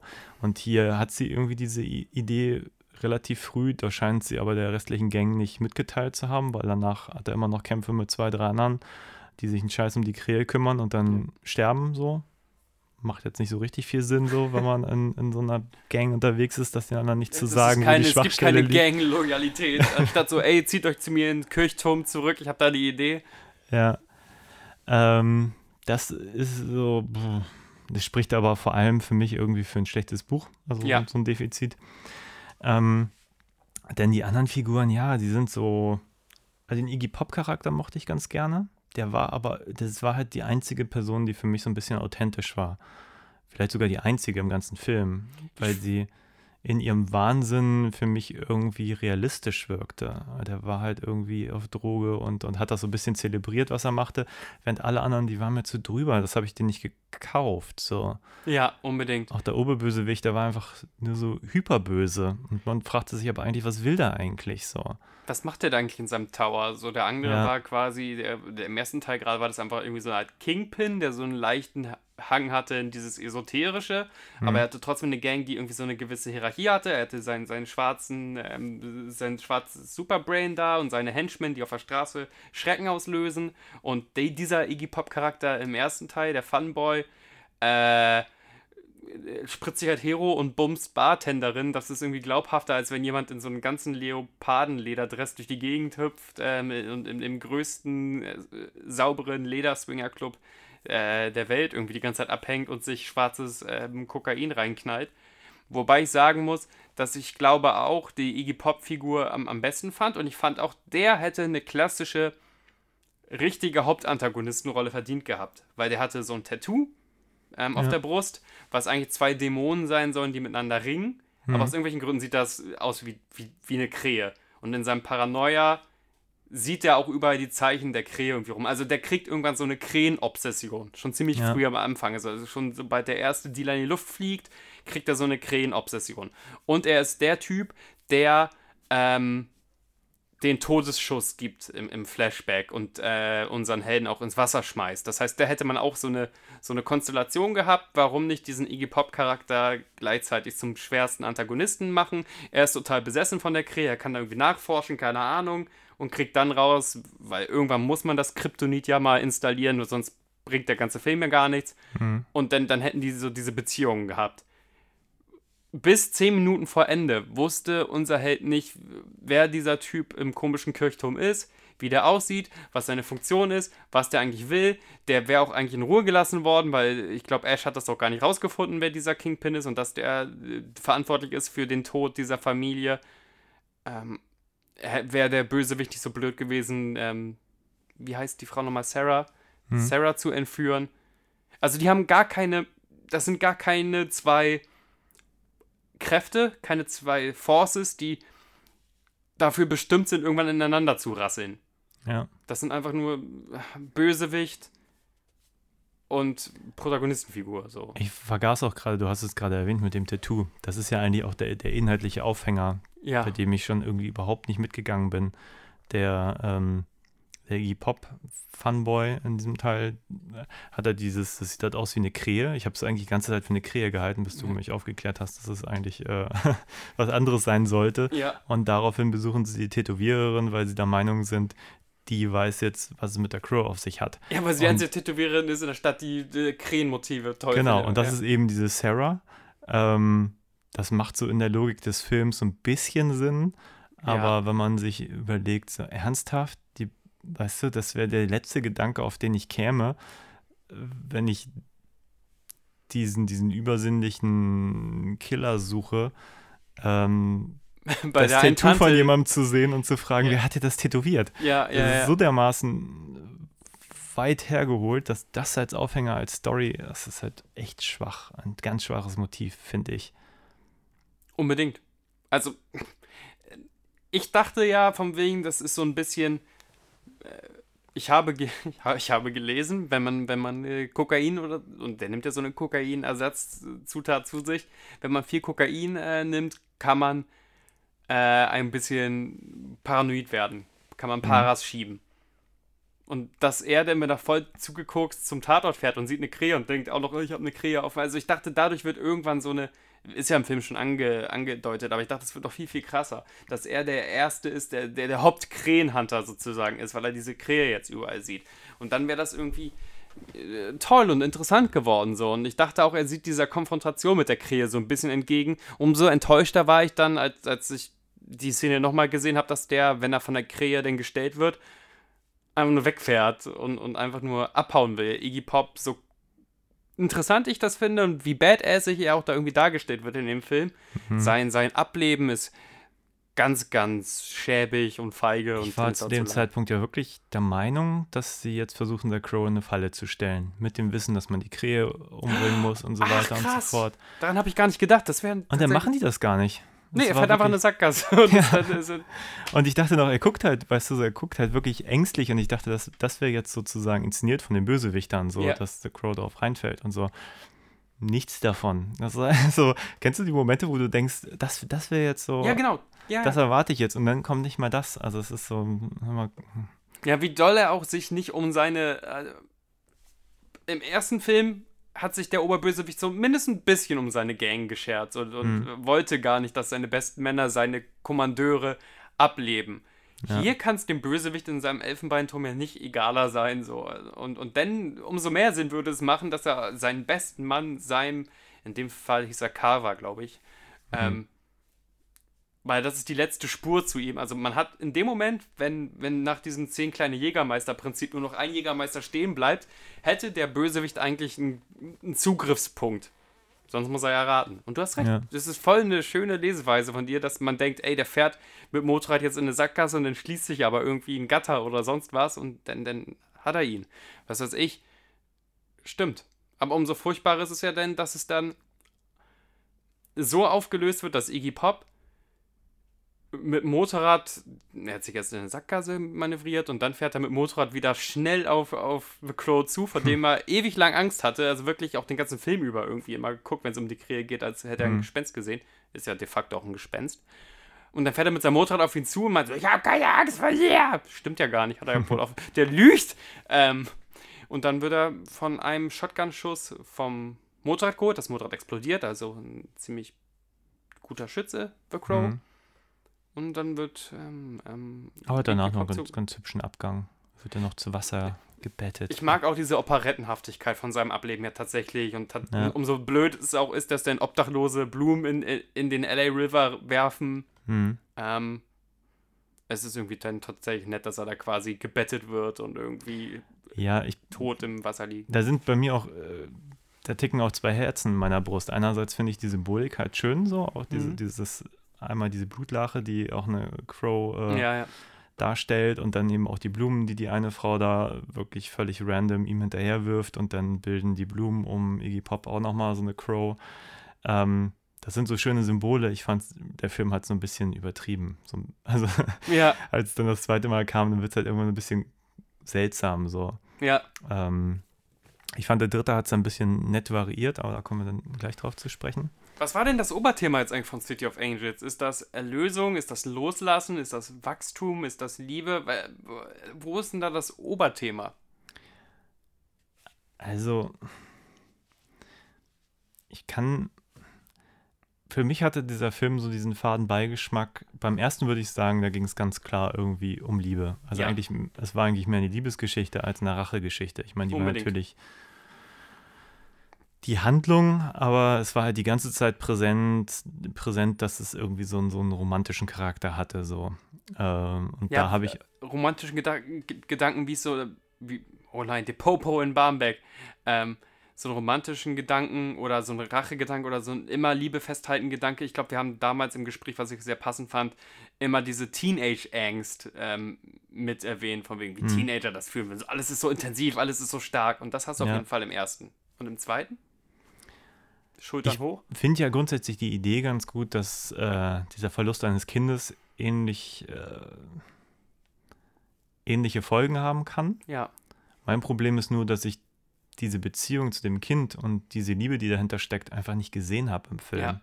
Und das finde ich ein ganz großes Defizit, weil dadurch hat der Film eigentlich für mich gar kein richtiges Thema, wenn man es schon nicht schafft, das, was eigentlich das Thema hätte sein müssen, irgendwie zu thematisieren. Ich finde es ja auch komischer so Satz, schwierig, weil es gibt die eine tatsächlich sehr schöne Szene, wo er seinen, seinen wasserleichen Sohn da rausfischt und nochmal richtig beerdigt und da Ja. irgendwie auch Closure sucht. Äh, ich finde das ab dem Moment schwierig, als er dann Sarah sagt, er möchte gar nicht zurück irgendwie oder irgendwie sowas in der Art sagt. Das wird Ja. auch stark, ähm, stark angedeutet, dass die beide jetzt äh, die Knospe der Liebe äh, auch so leicht in sich tragen und dass er mit ihr sein möchte und so weiter und so fort. Die zwei Szenen, die sie sich gesehen haben. Umso tragischer ist ja, dass sie dann jetzt auch stirbt. Also überall, wo die Crow ist, ist äh, tot um äh, herum. Und ich hab, ich hab, ich hab diesen Bogen nicht gesehen, die diesen Film umspannen soll. Null. Es waren Malen nach Zahlen und es war eine Checklist. Das sind Momente, die einen Crow-Film wohl ausmachen. Die müssen wir jetzt abhandeln und dann müssen wir relativ schnell zum, zum Ende kommen. Ja, und da hat der Film mich aber auch enttäuscht, weil ich einfach auch ähm, dachte, er würde Dinge anders machen.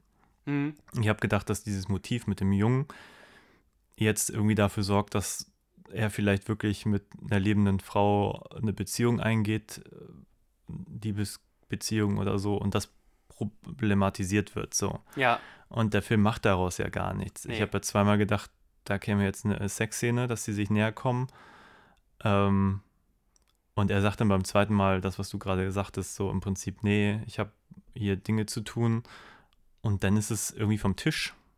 Und es wird nicht wieder Inhalt. Und aber das wäre der, also für mich der eigentliche Inhalt gewesen, als jetzt die eigentliche Rache-Thematik, jetzt den aufsuchen und den aufsuchen und dann umzubringen. Es ist halt, ist zwar die Struktur des Films, aber es ist jetzt nichts, was einen bei Laune hält. Also mich jetzt nicht, siehe den dritten Teil, weil die Figur ist im Prinzip unbesiegbar. Mhm. Ähm, ich habe mich jetzt sowohl bei dem als auch beim dritten, auch bei den, diesen Verfolgungsjagden immer gefragt, warum, guck ich, warum, warum zeigen die mir das jetzt? ja, Weißt du, du hast eine Figur, die ist unbesiegbar und die folgt jetzt jemanden, den er als nächstes umbringen möchte. Und natürlich kriegt er ihn. Der ist doch gar kein, gar keine Frage. Ja. also ich, ich weiß nicht, wo da die Spannung sein soll. Also ich verstehe es einfach nicht, weil A kann ihm nichts passieren, wenn er einen Unfall hat, siehe Teil 3. B, ähm, der ist der nächste auf seiner Liste, natürlich kriegt er ihn, das ist die Logik des Films so. Zumindest stellt er ihn erstmal so und dann frage ich mich, wofür, wofür diese Verfolgungsjagden? Warum gucke ich mir das an? So. Im ersten Film ist das ja so, dass er, dass die Verfolgungsjagden mit der Polizei noch irgendwie daher Sinn haben, weil ähm, Jason Lee niemanden gefährden möchte. Außer die, die Bösen, die möchte er ziemlich stark Ja. gefährden. Und von daher macht das irgendwie zumindest ein bisschen Sinn. Und du hast im ersten Jahr auch noch den Polizisten, Ja. nicht zu vergessen als Hauptfigur. Den gibt es hier ja gar nicht. Genau. Also es gibt auch keinen, genau, keinen Ernie Hudson-Charakter, der ein bisschen für Gerechtigkeit steht und keinen Charakter, der ihn ein bisschen so mentormäßig an die Hand nimmt. Der Mentorfigur ist in dem Fall wohl die Sarah, die ihm aber nur einen Satz sagt, so, hey, ich, ich habe das schon mal gesehen Ja. und ich habe gehört, du Hier ist musst ein bisschen jetzt... Schminke. Genau, hier ist Schminke und du musst jetzt äh, Leute umbringen. David Goyer hatte im Übrigen ähm, die Idee, ähm, dass Sarah oder zumindest, äh, dass es eine weibliche Krähe geben sollte. Ähm, das wurde dann vom Studio abgelehnt allerdings. Die wollten dann eine männliche Krähe haben. So, das war ein bisschen Trivia, was ich noch habe. Okay. Weil es in den Comics gab es dann ja mal eine weibliche Crow tatsächlich, was irgendwie wohl auch ganz gut funktioniert hat. Aber tendenziell ist die Crow-Story, egal in welchen Gender du das setzt oder egal in welche Zeit oder Epoche du das setzt, ist auch in den Comics immer, hey, dir wurde Ungerechtigkeit, du hast Ungerechtigkeit erfahren und ganz, ganz viel Schmerz in dir. Lebt das noch einmal aus und dann komm wieder in die Kiste.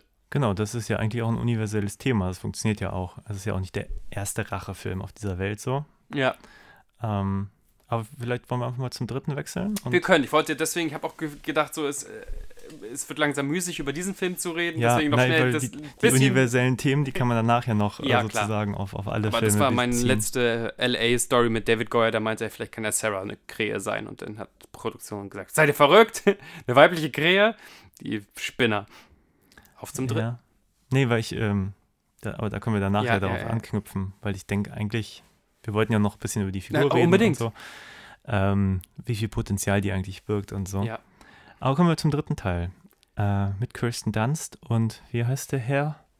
Äh, Erik Marbius. Marbius mit Tim Marbius, Erik Marbius. Erik Marbius. Erik Marbius hat äh, bei Ugly Betty später noch mitgespielt und bei anderen seichten äh, Direct-to-DVD-Komödien. Genau. Und seine Crow-Figur heißt hier Alex. Alex Corvus. Alex Corvus, äh, lateinisch für Krähe. Also da Symbolik. Symbolik, mein Freund. Erik, äh, Alex, Alex Krehe.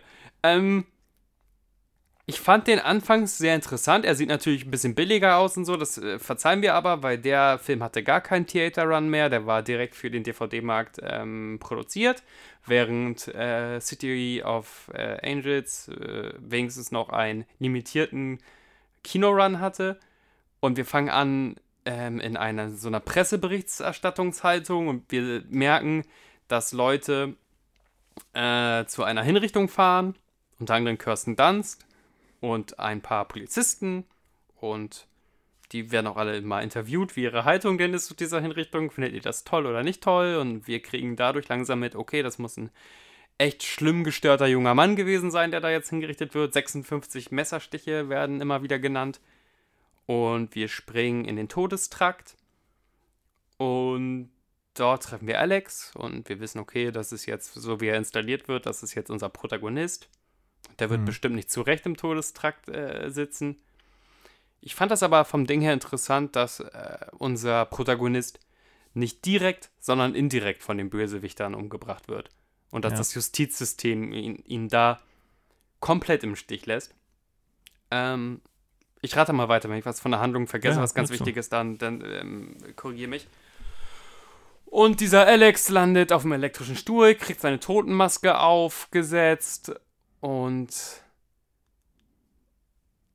Ja. ich weiß gar nicht, wie das mit diesem. Ach so, genau. äh, Er hat wohl, als ihm da Unrecht widerfahren wurde, so einen ganz vernarbten Arm gesehen. Das letzte, bevor er ausgenockt wurde und dann quasi wieder im Gerichtssaal aufgewacht ist. Und dieser ganz vernarbte Arm, den sieht er auch noch als mitletztes, ähm, bevor der Schalter umgelegt wird und ähm, Alex gegrillt wird. Genau, es ist so inszeniert, als wenn der Bösewicht ihm das nochmal schnell zeigen möchte. Habe ich auch. Gedanken. So hätte er doch einfach mal den Ärmel drunten, drunter gelassen, dann wäre das alles wahrscheinlich nicht passiert. Mhm. Und äh, während Alex gegrillt wird, kommt die Krähe irgendwie an so einem Strommasten vorbeigeflogen. Ein Blitz schlägt in diesen Drom Strommasten ein und Alex wird nochmal extra gegrillt. Also er ist überdead Ja. sozusagen.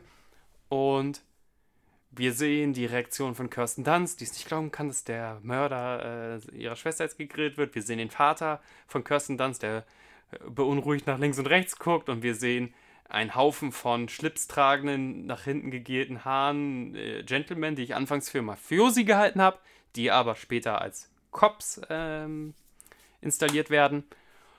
Und wir springen in die, ähm, ins Leichenschauhaus und Alex, Wunder, Wunder, steht auf,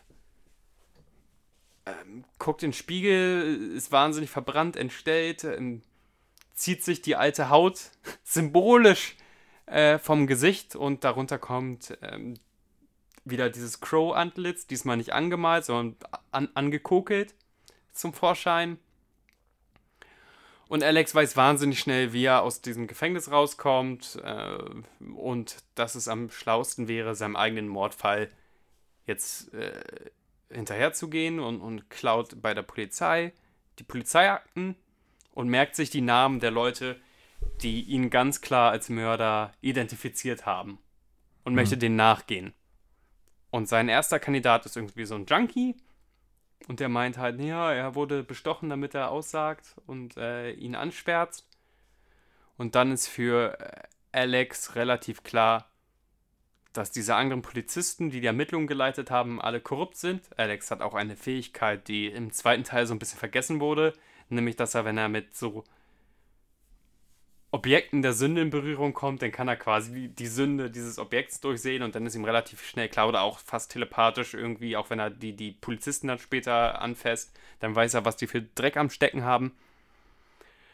Und ab dann sind wir dann im alten, im alten, in der alten Formel, ne? Dann arbeitet er sich wirklich an dieser Liste von Polizisten ab, findet noch eine größere Verschwörung heraus, dass da noch der Polizei-Oberchef, der gleichzeitig auch irgendwie so einen leichten Ritualmörder-Fetisch hat, auch damit drin steckt. Es geht wieder um einen irgendwie Gebäudebetrug oder irgendwas ähnlichem. Und kann Kirsten Dunst auf seine Seite ziehen. Die wird Also- als Geisel genommen, damit wir so einen Denzel im Distress haben wieder. Ja, und dann ackert er sich, der, der Alex, ackert sich dann da durch, durch das Polizeiwesen. Welche Stadt ist das diesmal? Ich habe keine Ahnung.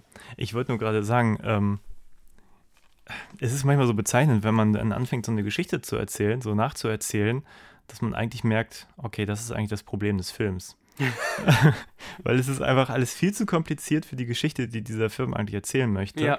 Er schafft es halt überhaupt nicht, ähm, irgendwie einen zu überraschen. Also ich meine, das erste Mal, wenn du ihn siehst, du siehst, er ist unschuldig. Du siehst die Typen, die ihn da bei seinem, seinem Tod beobachten und Ja. du weißt, das sind die Bösewichter. So, dieser Film kriegt es nicht für fünf Minuten hin, irgendwas zu zu, schlagen, ja. zu establishen, um dich dann später damit zu überraschen. So.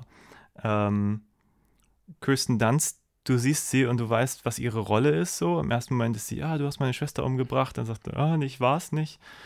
Ich habe die auch gerne gemocht und ich so, okay, ich glaub dir. Irgendwann glaubt sie ihm so und das ist alles so, ja, hm, hm. Im Prinzip das gleiche Problem wie im zweiten Teil. Einfach kein gutes Buch. Ja. Ähm, was ich hier auch wieder sehr schade finde, die Liebesgeschichte ist ein Witz, wo man mich fragt. Total. Diese Rückblenden mit dieser Frau hat Die hatten auch nur eine gute Erinnerung. Die waren nur, also nur am Schrottplatz irgendwie. Ich weiß nicht, ob er Mechaniker war oder ähnliches. Die, die, die, die albern ein bisschen am Schrottplatz rum so und das ist denn seine unendliche Liebe. Die waren nicht mal irgendwie mal im Kino gewesen oder gemeinsam beim Konzert oder so. Die waren nur beim Schrottplatz. Alles war eh nur irgendwie am, am Schrottplatz. Die, ich fand diese auch Kirsten Dunst überhaupt nicht ähnlich, hatte nicht Ja. sogar dunkle Haare, ganz anderer Typ. ja. Ähm, alles irgendwie ganz seltsame Entscheidung. Der Film hatte keine schönen, comichaft dicken Figuren.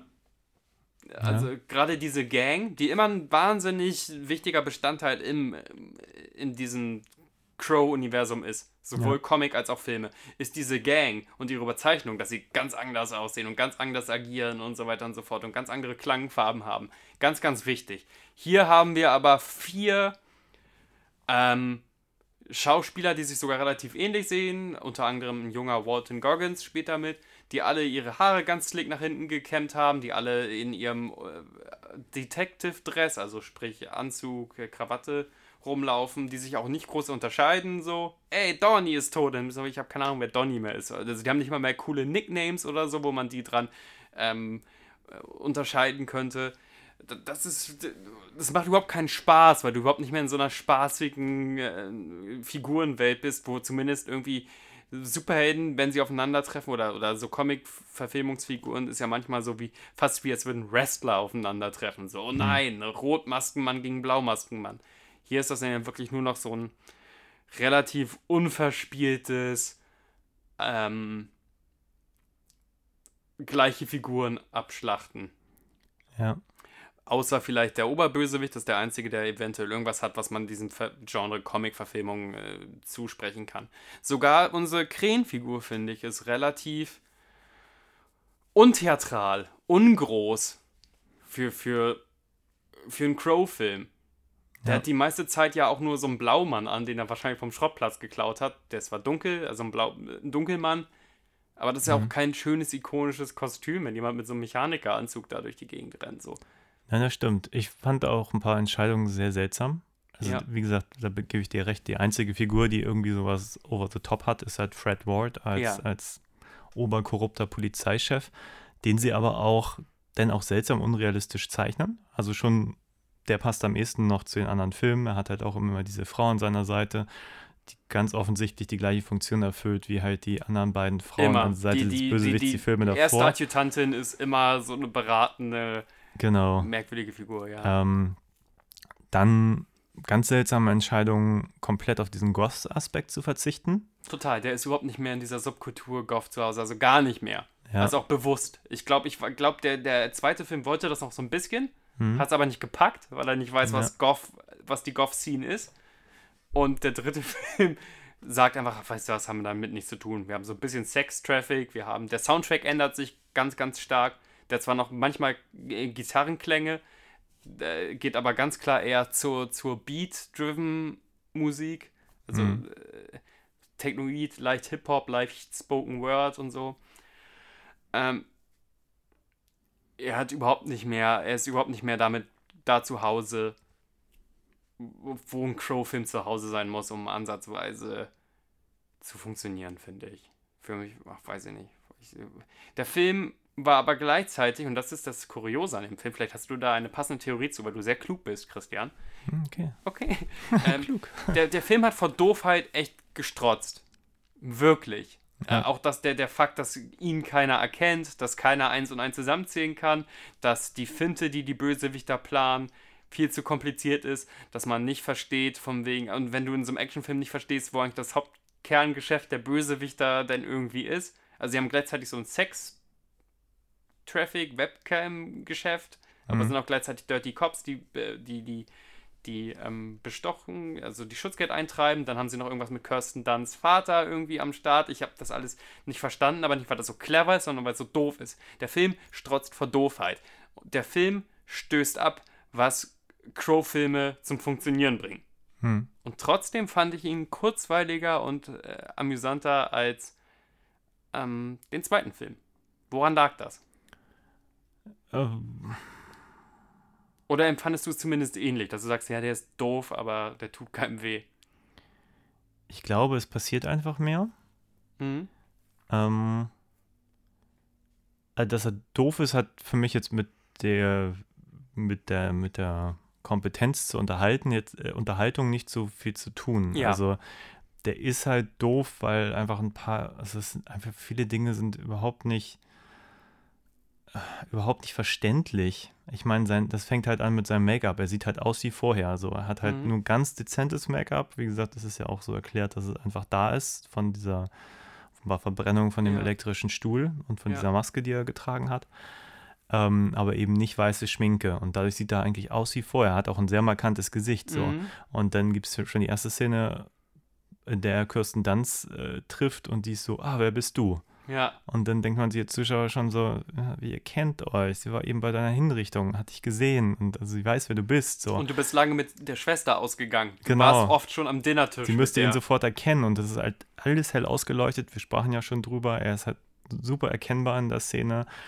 Dann auch später die Polizisten, die auch alle bei seiner Hinrichtung waren. Es ist jetzt nicht so, Mhm. dass sie, sie ihm kurz über den Weg gelaufen sind.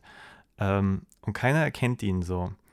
Ähm, dass man natürlich im ersten Moment denkt, okay, der ist tot, er kann es nicht sein, aber keiner formuliert einmal, okay, ist, Der bist, du, mich bist du sein den, Zwillingsbruder wir, oder Genau. sind wir uns schon mal begegnet? Weißt du, das passiert halt einfach gar nicht. Es wird einfach nur so, so, so wer bist, Was hast du damit zu tun? Du, dem wir eine riesengroße Verschwörung irgendwie angehangen haben. Ja. Ich sag, es klingelt einfach nicht so. Alle sind wirklich doof. Ja, und es, also es ist wirklich, puh, ähm, dass de, dem Film das nicht bewusst ist, das, äh, das finde ich halt schwierig. Also ich glaube, man hätte das aktiv irgendwie ein bisschen umlaufen können. Man hätte ihn auch einfach in die Dunkelheit stellen können, wenn er Kirsten Dunst da auf dem Friedhof begegnet. Ja. Er hätte einfach die ganze Zeit im Schatten sein können. Das wäre, die Szene hätte sich voll erklärt, aber die stellen ihn ins Licht. Also ich verstehe einfach nicht, warum. So. Ähm, das ist das, was ich mit Doofheit meine, dass aber ähm, Aber auch andere Doofheit, dass jede Explosion zu so einer Kettenexplosion führt. Es gibt eine, eine Schießerei Ja. am Schrottplatz. Wie gesagt, ich finde sie aber teilweise unterhaltsam. Ich meine auch, wir, wir sprachen ja drüber, wenn, wenn sie ihm nachher die Falle stellen, so, dann kommt dieser Typ, der hat irgendeine so eine Waffe, die sieht aus wie eine Schrotflinze, das ganze Haus explodiert, als wäre es ein, äh, eine Panzerfaust, so, und denkt sich, hä, what the fuck? Und dann findet er diesen Arm, was offenbar eine Finte ist, weil die nicht vom Bösewicht war, und der Typ, der vorher mit ihm da drin war, hat überlebt, und man fragt sich nur, wie, so, dass der wie Crow da überlebt. raus? Ja, Ist klar, weil Akzeptanz. der unbesiegbar ist, so, aber ja, ich, Klar, natürlich kann, kann Blödheit. Äh, Aber nichtsdestotrotz passiert einfach mehr als im zweiten Teil. Ja. Das war jetzt eigentlich noch mein Punkt, den ich sagen wollte, weil ähm, ich, also einmal habe ich kurz gedacht, bei diesem einen schmierigen Polizisten, der auch noch die beiden Frauen da, die eine, die, die vom Alkohol K.O. ist, Mhm. auch noch irgendwie anfängt anzufassen und so, da dachte ich schon so, das ist halt auch schon, eine extreme Schwarz- und Weiß-Welt, so. Da, da sind halt eigentlich alle böse, die böse sind, so mhm. äh, dass jetzt ausgerechnet in dem Teil auch nochmal ein Helikopter abgeschossen wird und das auch gar nicht thematisiert wird, dass er jetzt im Prinzip auch andere Polizisten auf dem Kerbholz hat, die Oder vielleicht später im nicht korrupt Shootout. gewesen wären.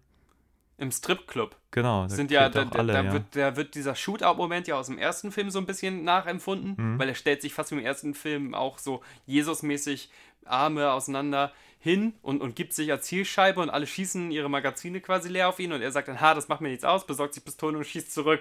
Sowas haben wir ja im ersten Film auch gesehen, aber jetzt sind das einfach Uniform, äh, äh, Polizisten in Uniform, wo wir nicht von ausgehen können, vielleicht, ob die alle korrupt sind oder nicht. Das erklärt mir der Film nicht. Es sind einfach Polizisten in Uniform und was mich denn wirklich betroffen gemacht hat, ist ja auch das Casting, dass da so, so der schnurrbärtige, dicke, süß aussehende Polizist mit bei war und der ältere, sonst was, kurz vor der Rente Polizist, die von diesem Alex derbe niedergemäht werden. Das ist gleichzeitig doof, wie es fragwürdig ist.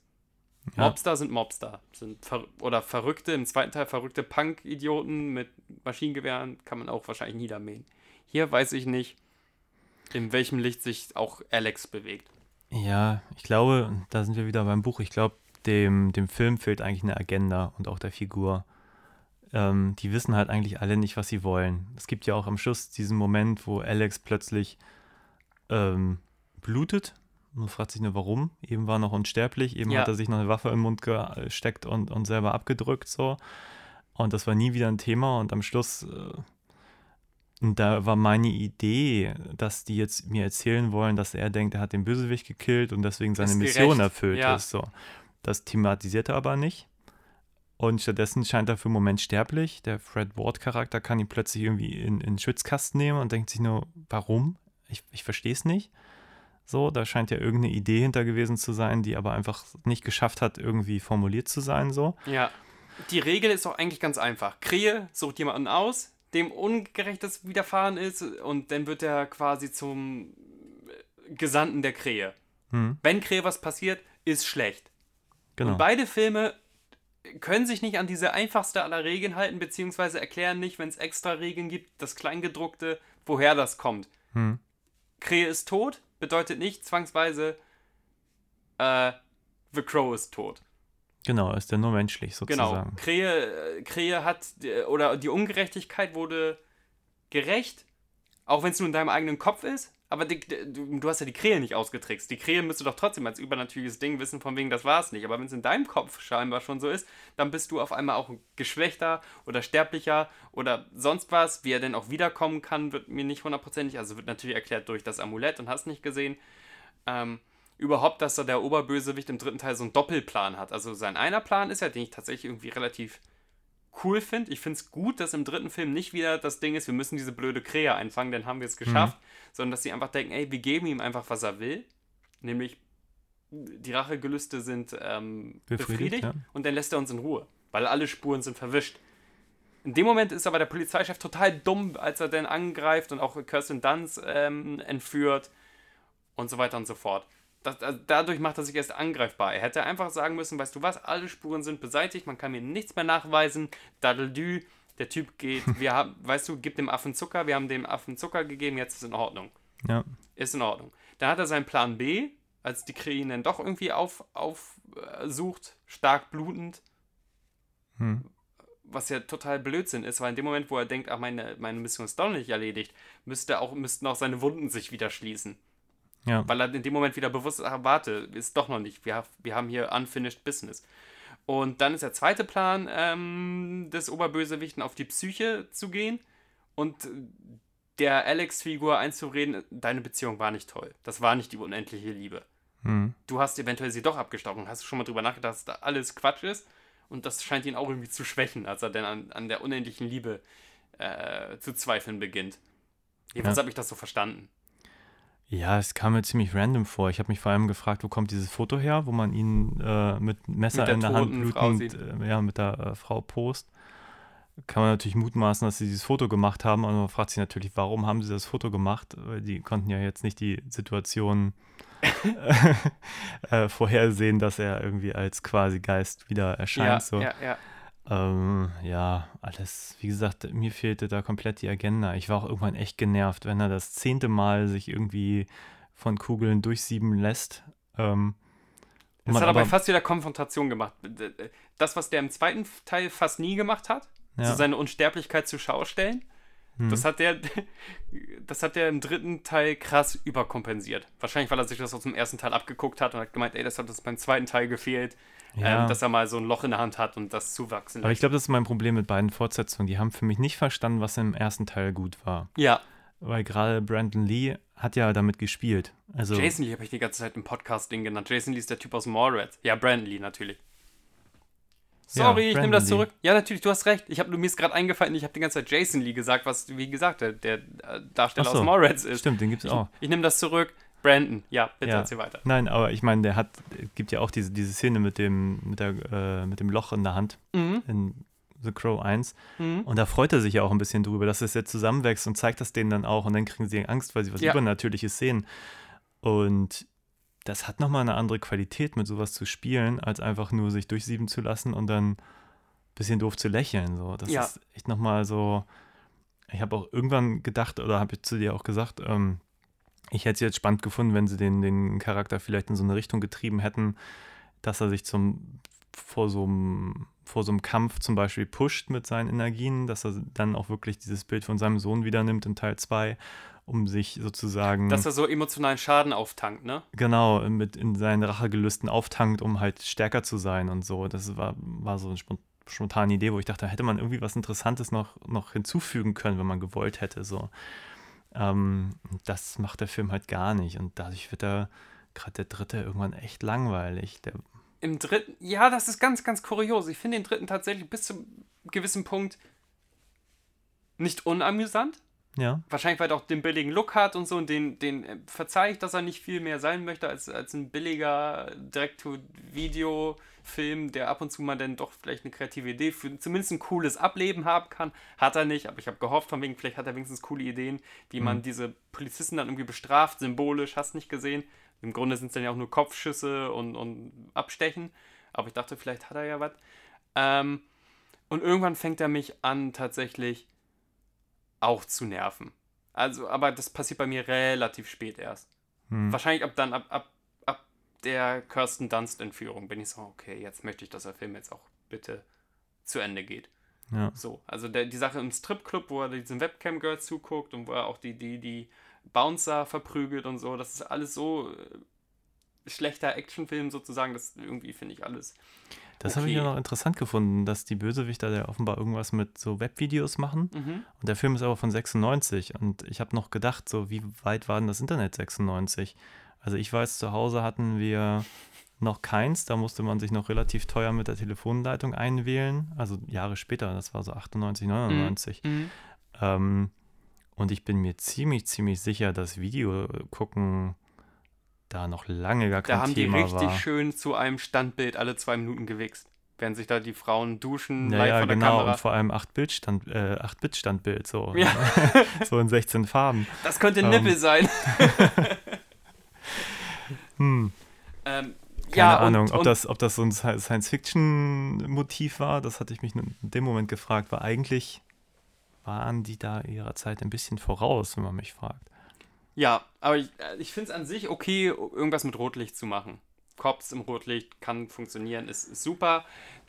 Das war auch, glaube ich, ein populäres Motiv da, wenn man so an 8 mm denkt, so. Dieses, ähm, Auch die Cops, die dann so eklige Ledermäntel, so speckige Ledermäntel zumindest anhatten und darunter natürlich Mhm. noch ihre Krawatte, weil sie sind ja Cops, müssen ja als, als Cops zu erkennen sein. natürlich.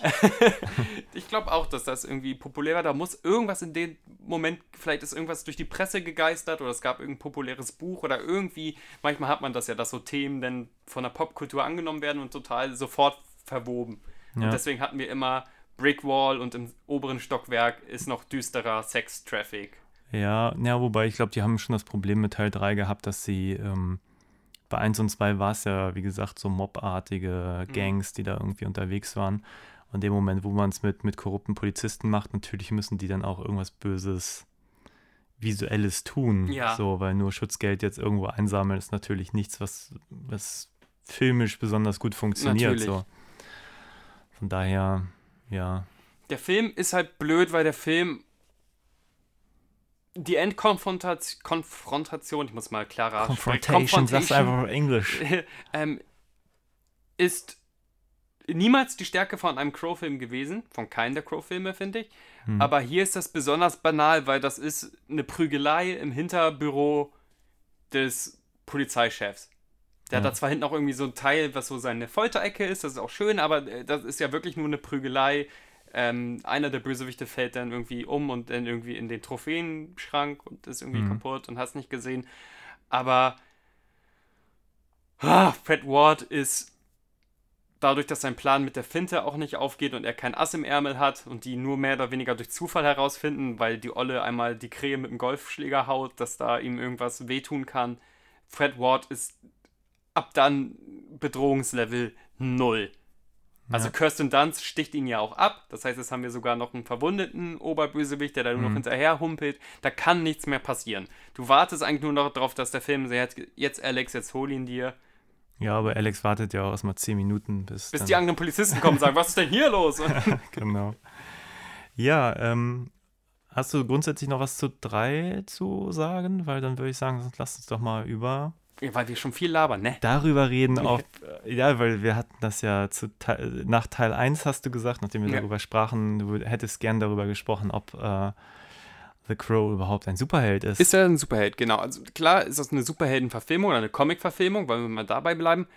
Äh, aber The Crow ist aus meiner Sicht, weil er ja nur aus egoistischen Motiven handelt ähm, und eigentlich, äh, gerade jetzt im dritten auch, nicht weniger sich drum scheren könnte, wa- was denn noch so passiert oder was das für Konsequenzen haben könnte, kann The Crow kein Superheld sein.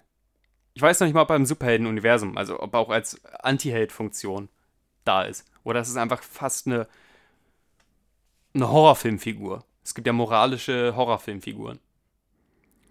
Ja, ich bin mir, ich bin überhaupt nicht sicher, ob es so eine klare Definition von Superheld gibt. Also wenn die Definition ist, man hat Superkräfte und ist ein Superheld, dann würde ich sagen ganz klar ja. so, Ja.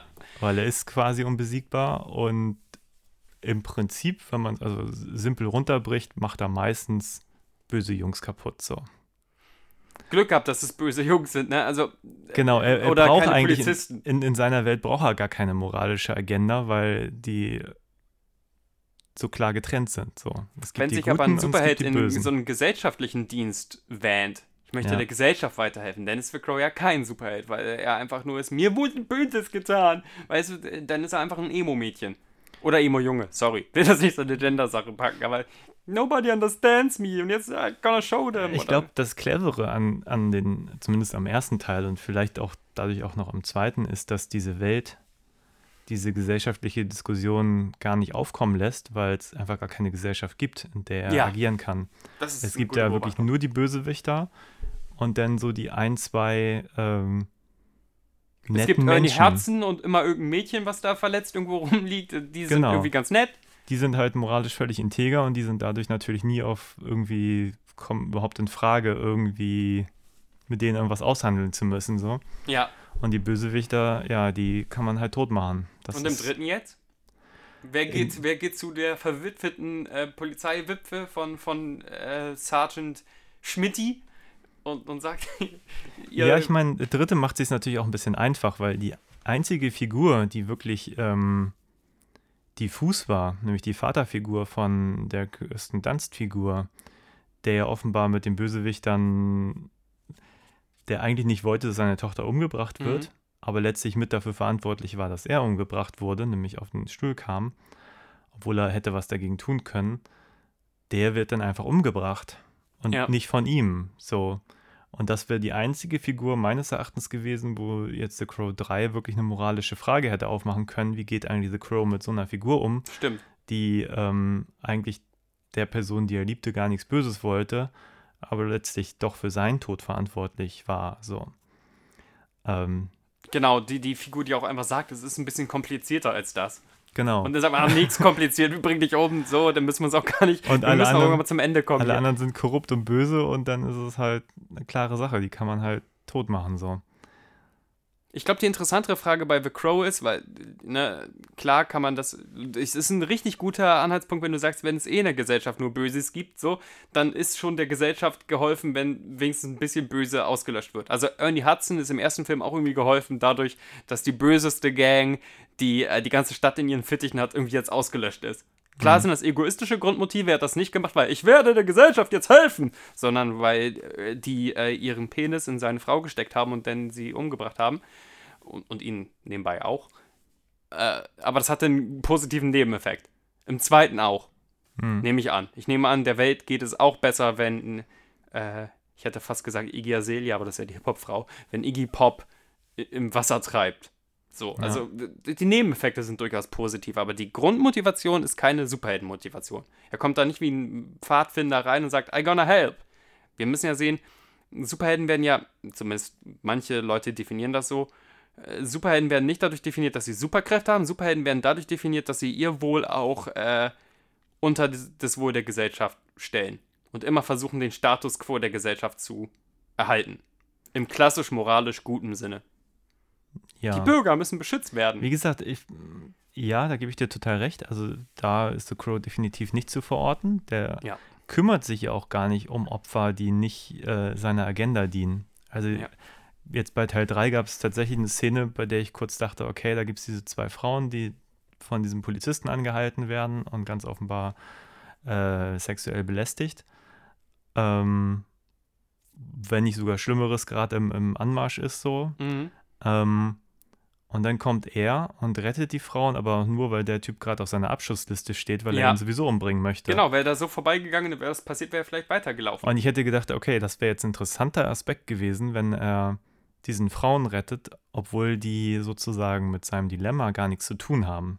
Aber das gibt's einfach nicht in der Crow-Welt. So. Ja. Außer, Ähm, dass er immer wieder zu heroinsüchtigen Damen geht und sagt, hör auf! Also das sind die einzigen Superhelden-Momente tatsächlich, so moralisch und doof die auch sind. Also im dritten Film geht er auf jemanden zu, der, die auf, eine Stripperin, die irgendwie auch ein Drogenproblem hat, sagt, wie alt bist du? Und wir lernen das Leben schätzen. Niemand weiß, wie lange es du es hast. Und dann hätte er echt fast Captain Planet-mäßig den Zeigefinger noch irgendwie durch die Luft Genau. wirbeln können. Und das ist ja im ersten auch, es gibt ja auch so einen Moment, Ja, aber die, das ist ja die Mutter von diesem Sarah-Charakter. Da Stimmt, hat er da hat er tatsächlich da- das Beziehung sogar zu. noch persönlicher. Du hast recht. Ja. Das habe ich schon fast wieder vergessen. Stimmt, diese Kellnerin ist ja auch gleichzeitig noch irgendwie in diesem Nebenfigurenkosmos zu Hause. Und hier ist es einfach nur eine random Nackte, die irgendwie noch an so einem Stab ge ge Ich glaube, Handschellen festgehalten ist. viel interessanter fände ich die Frage, wenn man ihn als Superheld ähm, inszenieren wollen würde. Und ich glaube, die Figur hätte theoretisch das Potenzial. Also ich habe die Serie jetzt nie gesehen, weil äh, auf einer Serie müsste man sich ja schon ausdenken, wie funktioniert das eigentlich über einen längeren Ja. Zeitraum. Weil so Ja. ist es natürlich in einem Film immer abgeschlossen. Er äh, wird sozusagen ins Leben zurückgeholt und rächt sich und dann ist er wieder tot so. Ähm, wobei ich glaube jetzt der zweite ja auch wieder relativ offen endete Ja, dass es hätte weitergehen können mit seiner Figur des Ash, aber ist dann nicht passiert. Ähm, jetzt bei der Serie hätte mich jetzt, ohne dass ich jetzt wirklich motiviert wäre, mir die anzugucken, würde mich einfach nur interessieren, wie haben sie eigentlich diese Figur angelegt. Also, weil ich nehme an, die wird ein bisschen superheldischer sein, Auf einfach aus Fall, der Notwendigkeit heraus länger agieren zu müssen, als über diese auch immer mehr als nur über seinen Privatfall, weil sonst haben wir irgendwann wie beim A-Team, dass es Ja. immer noch den Oberbösewicht gibt, der sie irgendwie mal verraten hat, aber sie kommen über 15 Millionen Staffeln nicht an ihn ran. Ja. Er ist quasi die Karotte, die vor ihrem Visier dauernd baumelt. Ähm, und außerdem hätten sie dann in, in so einem Serienkosmos auch irgendwie so dauernd verbleibende Nebenfiguren installieren müssen, über die er innerhalb einer Serie auch irgendwie eine Beziehung mal aufbauen muss. Also viel mehr als von wegen, danke, dass du mir geholfen hast und ich liebe dich und lerne das Leben kennen und so weiter und so fort. Also irgendwie auch Figuren, wo er kumpelhaft gegenübersteht und Figuren, die er mentormäßig respektiert und vielleicht dann doch mal eine neue Liebesding, obwohl neu, warum? Er hat doch einmal die ewige Liebe erfahren. Kann er ja gar nicht. Ähm, das ist schon interessant. Bringt mich aber auch zu, äh, darüber zu rätseln, was ich dich eigentlich fragen wollte, ist, ob, ob, ob die Figur Crow mit dem Mythos Crow, kann man da eigentlich mehr Geschichten erzählen, außer die Geschichte, die wir jetzt dreimal gesehen haben? Ich glaube, man könnte sie vor allem besser erzählen. Besser unbedingt, ja. Also auch noch mal besser als in Teil 1. Wobei jetzt im direkten Vergleich ähm, war das schon die beste Variante von allen drei. Ganz klar, also, Also- meilenweit, da muss man sich ja nicht drüber unterhalten. ganz weit vorne. Wobei, was haben wir ihm gegeben? Sechs von zehn oder sowas? Ja, wir Ähm. fanden den beide. Wir haben beide, glaube ich, in offensichtlichen Wunden rumgepocht, wo man sagt, Ja. ja, das ist doch ein, ein Plathole oder das ist doch auch irgendwie doof. Natürlich ist das ein bisschen doof, aber mein Gott. Ja, die haben halt diesen Charakter halt auch im ersten Teil immer mal ein bisschen verraten. Wir haben über diese, diese Szene irgendwie gesprochen, wo sie am Schluss so kumpelhaft irgendwie zusammen rumhängen. Ja, ja. Wo er halt eigentlich auch seinen ganzen, ganzen Mythos verliert, so. Also Wo das fast mit so einer Freeze-Frame-Lache geendet hätte. eben, da wird es plötzlich voll privat und kumpelhaft und das passt halt überhaupt nicht zu dem Charakter. Ja. So. Ähm, was war deine Frage nochmal? Ob, Ob man irgendwas anderes mit der erzählen kann. Also, was anderes erzählen, ja. Also, äh, ist denn The Crow überhaupt der Charakter, der irgendwann sagt, ich bin der Beschützer der Stadt, Detroit ist mein Revier, Schurken, bleibt raus. Also ich glaube, dass das Dilemma, was The Crow hat, das funktioniert recht universell. Also, ähm, naja, er ist jetzt ja keine Figur, die einfach dauerhaft Superheldenkräfte hat. So. Mhm. Die Idee ist ja schon, dass jemand aus dem Totenreich zurückgeholt wird, Ja, um was zu machen. So. Ähm, ich glaube allerdings, man könnte in dem unter dieser Prämisse relativ interessante Geschichten erzählen. Ich habe jetzt hier im dritten Teil ganz kurz gedacht, als es dann anfing, dass er versucht zu ermitteln, ähm, hätte man natürlich auch, ich sag mal, im Hintergrund so, einen- so einen Kriminalfall erzählen können, wenn man es gut geschrieben hätte, wenn man es sich gut Ja. ausgedacht hätte oder so. Das wäre alles gegangen. Ich glaube, was ähm, wir haben ja auch drüber gesprochen, dass ich der Meinung bin, dass der erste Teil auch ein bisschen besser in Anführungszeichen geworden ist, als er gewesen wäre, hätte es nicht diesen, diesen Todesfall von Brandon Lee gegeben. ja. Weil ich glaube, die mussten Leerstellen entstehen lassen.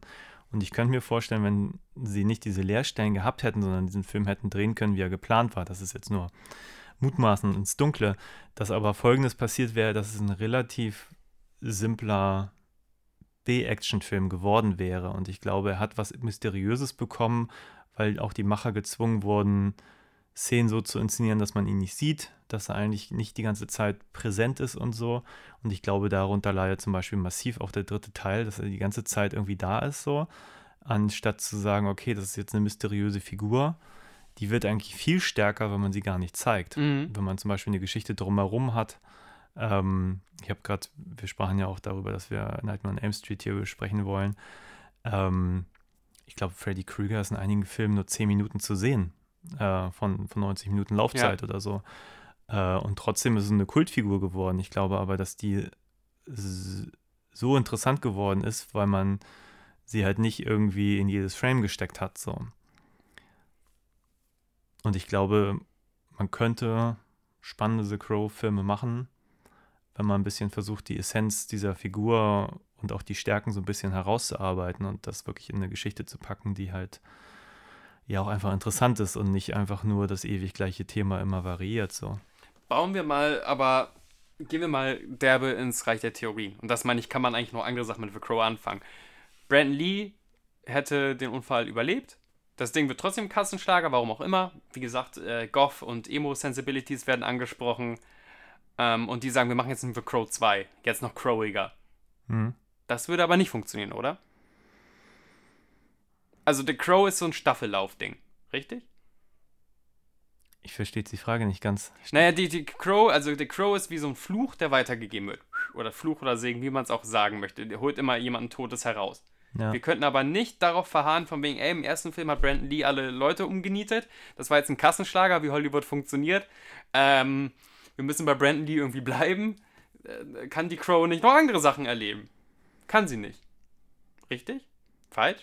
Also wenn man den ersten Film fortsetzen würde, würde ich auch sagen, das wird schwierig mit genau der Figur. Ähm, ich habe jetzt gerade den Joker gesehen Mhm. und ich wüsste jetzt nicht, warum man nicht zum Beispiel einen ähnlichen Film, der sich wirklich auf... Also man müsste die, The Crow ja auch nicht immer anfangen lassen mit dem gleich mit, mit der Wiederauferstehung oder so. Ja. Also ich glaube, man könnte eine Geschichte auch davor schon anfangen zu erzählen. Ich glaube, jetzt der, der, der dritte Teil hätte auch davon profitiert, wenn man einfach schon die Beziehung zu dem Sohn gesehen hätte, irgendwie eine, eine eine Beziehung gespürt hätte, ähm, bisschen die Fallhöhe zu sehen, wie es halt die meisten Revenge-Filme ja auch machen. So, du bist ja nie in dem Moment, fängst du an, wo du dich nur an den, den Peinigern rächst, Ja. sondern normalerweise hast du halt die ganze Vorgeschichte, Klar, um die einfach Besten diese, lassen sich wahnsinnig viel Zeit. diese ne? Fallhöhe zu etablieren. So. Ähm, jetzt habe ich den Joker gerade erwähnt, einfach nur, weil ich den ziemlich stark fand. Einfach, und der konzentriert sich ja wirklich nur auf diese Figur. So. Und du hast Mhm. ja über weite Teile des Films nicht viel mehr als die Figur, mit der du bist. So. Mhm. Ähm, und ich glaube, man könnte diesen dramatischen Konflikt halt viel weiter ausbauen mit dem Crow-Charakter. Ähm, nur ich glaube, es wäre wahrscheinlich auch ein bisschen in sich abgeschlossener Film, dann natürlich, den man erzählen müsste. Weil ich glaube, das ist dann auch die eigentliche Stärke von dieser Prämisse. Die Krähe holt einen ins Reich der, der Lebenden zurück und ähm, man muss seine Mission erfüllen. Also ich wüsste jetzt nicht, wie man da eine Endlosserie draus machen soll. Eben, das könnte man taugt. nicht wie Die Hard machen, von wegen jetzt kommt äh, der, der Bruder des Bösewichts zurück und möchte Bomben platzieren und er äh, hat die Crow gefressen. Du hast mir Unrecht getan, ich habe meinen Bruder geliebt und ich werde jetzt auch zur Anti-Crow. Was ist denn die Anti-Crow? Zur weißen Taube, was weiß ich. Ja, wobei, so, ich weiß gerade nicht. Also, ich musste gerade nochmal zurückdenken, als du den, den Plot jetzt zu Teil 3 erzählt Mhm. hast, dass ich sagte, der ist halt so hyperkompliziert. Ich denke immer, die Stärke von Actionfilmen ist, wenn du eigentlich in einem Satz erzählen kannst, worum es geht. Und ich glaube, dadurch hat der erste relativ gut, gut funktioniert, weil es war wirklich nur äh, er und Frau sterben, er will sich rächen, wird wieder lebendig, rächt sich so. Ja. Punkt. Du hast eigentlich den ganzen Film erzählt mit einem Satz so. Oder wenn du über, was weiß ich, Speed ist mein Lieblingsbeispiel, so, du hast irgendwie Bus, der darf nicht unter 70 km/h fahren, weil dann explodiert er so. Ja. Ähm, super Actionfilm. äh, Bruce Willis im, im Hochhaus, äh, Terroristen sind da, so. Bumm, ganze Story erzählt von Die Hard, so. Ähm, und wenn du aber anfängst, so mir zu erzählen, dann passiert das und dann gibt es noch den und dann, dann, dann, dann, dann wird so, so total fahrig und so. Und aber wenn du natürlich sagst, okay, ähm, die Prämisse ist gar nicht das, worum es mir geht, sondern du sagst jetzt hier, ähm, äh, was weiß ich, der Charakter aus Teil 1 ist in Gefahr, Sarah wird jetzt irgendwie, ähm, liegt irgendwie im Koma und, und was weiß ich, wurde vergewaltigt oder was auch immer und so. Und du siehst Brandon Lee in seinem Grab und die Augen gehen auf und bam, geht er raus da. und macht Ja, alle fertig so. Ich glaube, niemand würde die, die Motivation ernsthaft hinterfragen. Das könnte, glaube ich, ein gut funktionierender Film werden. So. Ob man das jetzt irgendwie über zehn Teile durchhält, weiß Immer ich jetzt auch nicht. So. irgendeine Nebenfigur muss in jedem Teil Aber vergewaltigt so, werden. Ja, aber er jetzt so spontan hätte ich gesagt, eine, eine Fortsetzung hätte, hätte, hätte so funktionieren können, so rein theoretisch. Ja. Aber es Gut. muss halt klar sein, worum es geht. So. Und ich glaube, dieser Charakter braucht Klarheit, damit er funktionieren kann. In Blick darauf, äh, freust du dich ein bisschen auf das Remake oder den Reboot? Soll einen geben? Ja, ja, sind jetzt in Produktion. Ja, was heißt freuen auf Reboots, ne? Also ich würde mich freuen, wenn mal Glaubst was du mit der heutigen Sensibility, wenn du heutiges Actionkino so siehst, auf wegen, die kriegen es hin, manche aus manchen Fehlern zu lernen, kriegen die das besser hin, schlechter hin oder fehlt ihnen die 90er Jahre Grittiness? Nein, also ich, ich bin, bin ja gar nicht per se gegen Remakes. Es Mhm. gibt ja immer mal wieder gute Sachen. Jetzt bin ich überhaupt nicht vorbereitet. Jetzt fallen mir natürlich nur die Negativbeispiele ein. Ja, das kenne ich. Äh, es gibt halt total viele ähm, Remakes, die nicht wissen, was, warum überhaupt die Originale gut waren. Sei es Ja. jetzt Poltergeist oder boah, was gibt's denn sonst noch? Ähm, Poltergeist war so ein unfassbar schlechtes Remake. Ähm, Gutes Remake. Huiuiui. aber es Oh gibt Mann. immer so Sachen, weil wir zum Beispiel über ähm, die, die Hill House-Serie gesprochen Mhm. haben. Ähm, das ist ja auch ein Film aus den äh, 50ern oder so. Mhm. Ähm, ich glaube, die basieren beide auf dem gleichen Roman oder irgendwie sowas. Ähm, aber die Serie fand ich zum Beispiel stark. Und Ja. ich glaube, man kann aus allem was Gutes machen, aber auch was Schlechtes. Also gerade wenn das Original was hergibt. So. Ich fand jetzt die Idee, da auch einen weiblichen Crow draus zu machen, eine Crow-In. Die Äh, Chorus, ja. Wäre ganz cool. Also ich wüsste nicht, warum es nicht funktionieren sollte. So. Unbedingt. Ähm, Also vielleicht ist das sogar den Trick, den sie irgendwie, äh, das kann nicht was sie aus dem Hut ziehen. So, würdest du dir mehr äh, Romanze, mehr Horror oder mehr Action wünschen bei dem Remake? Wir sind jetzt hier bei Wünsch dir was. Also ich glaube, am besten funktioniert die Mischung aus Horror und Romantik. Also, weil das mag ich auch bei Vampirfilmen. Das finde ich ist die Nicht, dass man es nicht hätte besser machen können, aber eigentlich die Stärke von The Crow 1 Ich glaube im auch. Vergleich zu den Fortsetzungen. Ich glaube, hundertprozentig Romantik vergessen in den anderen Filmen. Ja.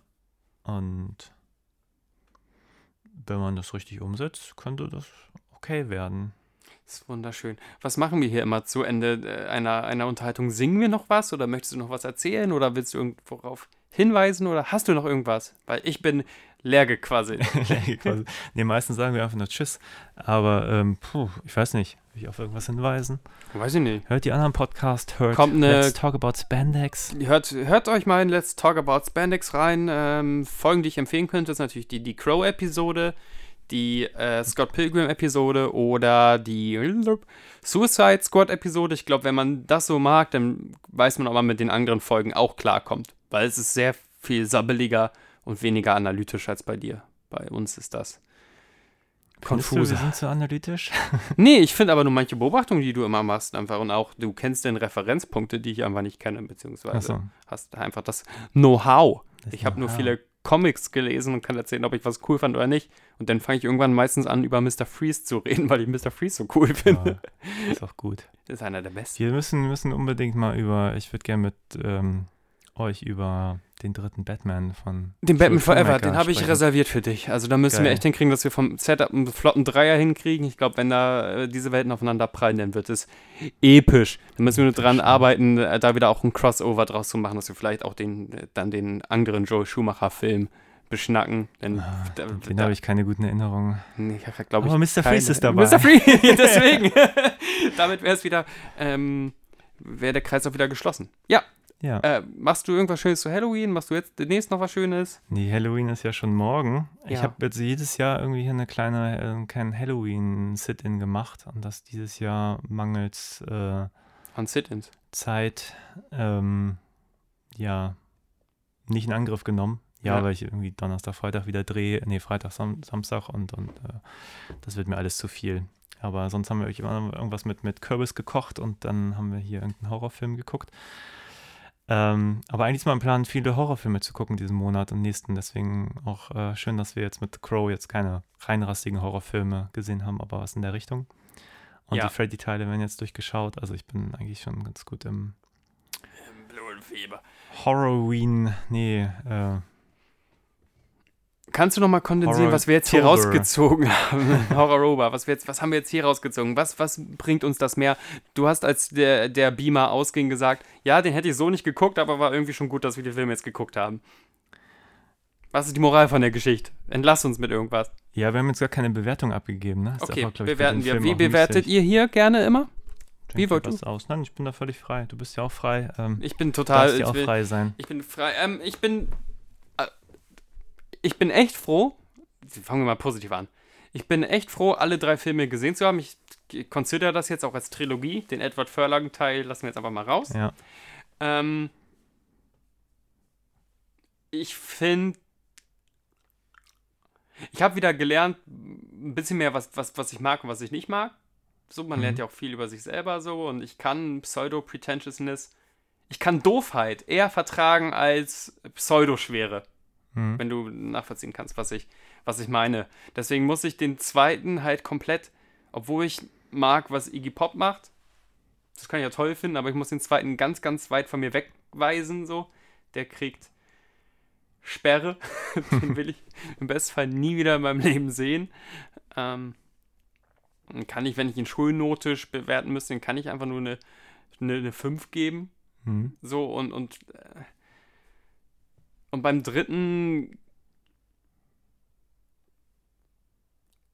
Ich müsste dir natürlich auch eine schlechte Note geben, eigentlich, aber ich, ich kann über vieles hinwegsehen, deswegen wird das einfach so eine belanglose, keine Ahnung, 4 plus.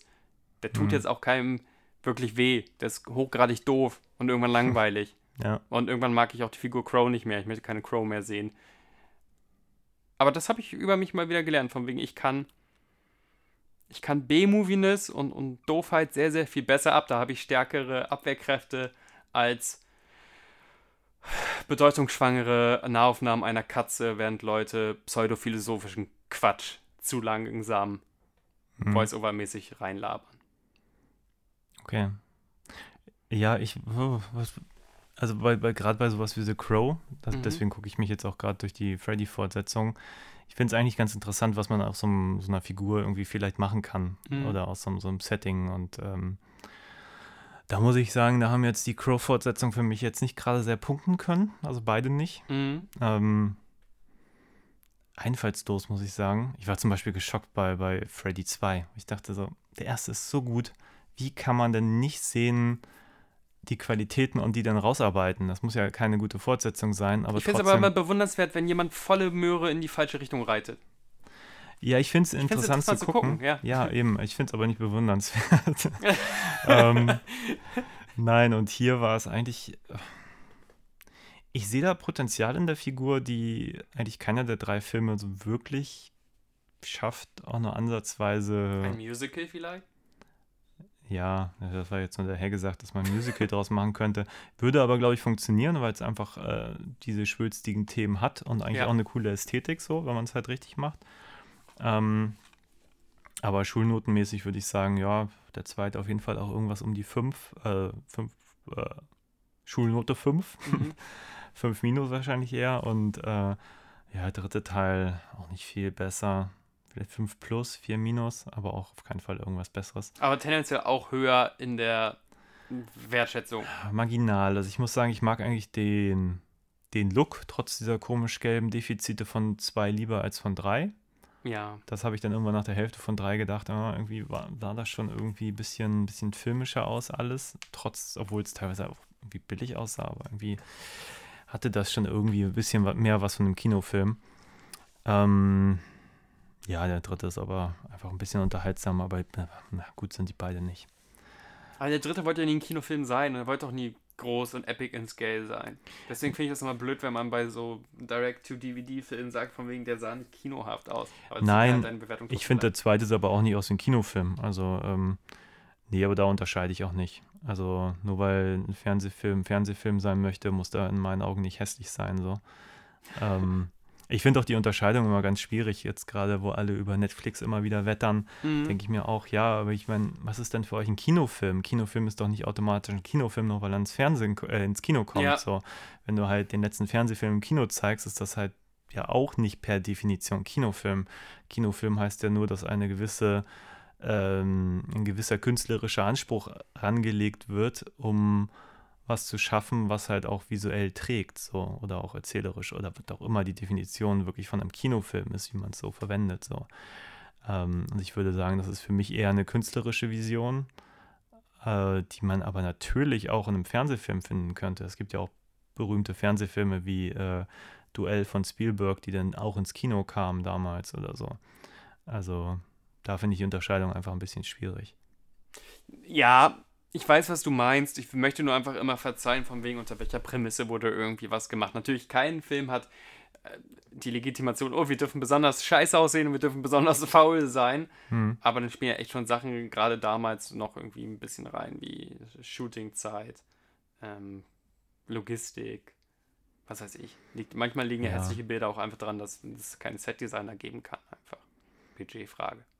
Ja, ja, Wir müssen auf diesem Schrottplatz drehen. Wir müssen jetzt alles aus diesem scheiß Schrottplatz rausholen. Nein, manchmal bin ich ja bei dir. Also es gibt ja schon, schon Low-Budget-Filme, wo ich sage, okay, das ist cool, obwohl die nur ein paar hundert Euro hatten so. Aber natürlich geht, nimmt man dann mehr Defizite in Kauf, als man es normalerweise täte so.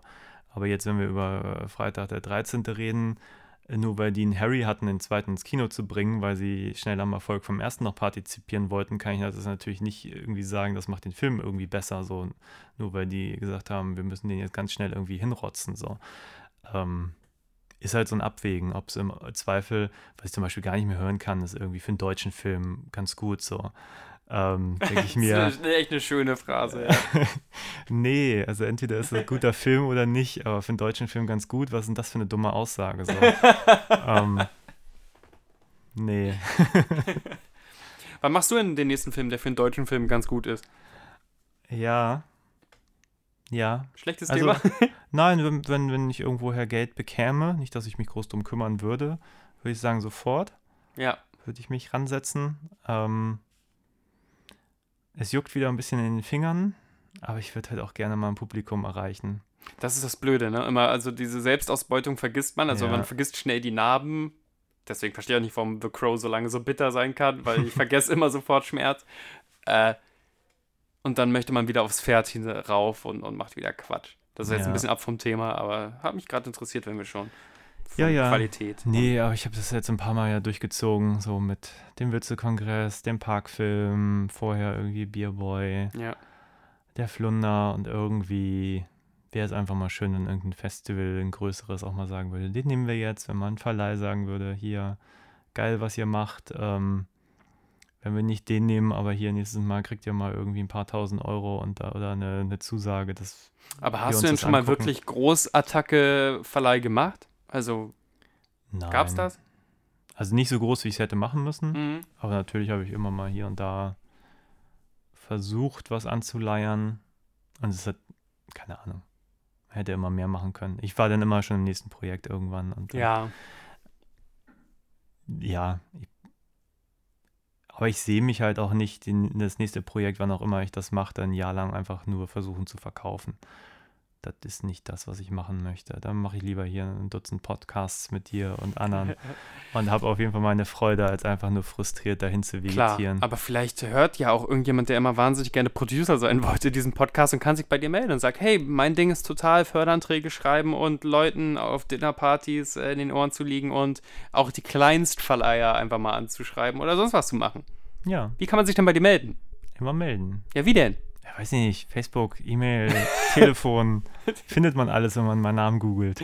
Sehr gut, meldet euch bei Christian. Ähm, Ja, Das wär's doch mal. Und dann, äh, er kann gute Filme von schlechten Filmen unterscheiden. Auch wenn er schlechte Filme manchmal guckt und dann den ganzen Mittwoch da drauf gehen lässt.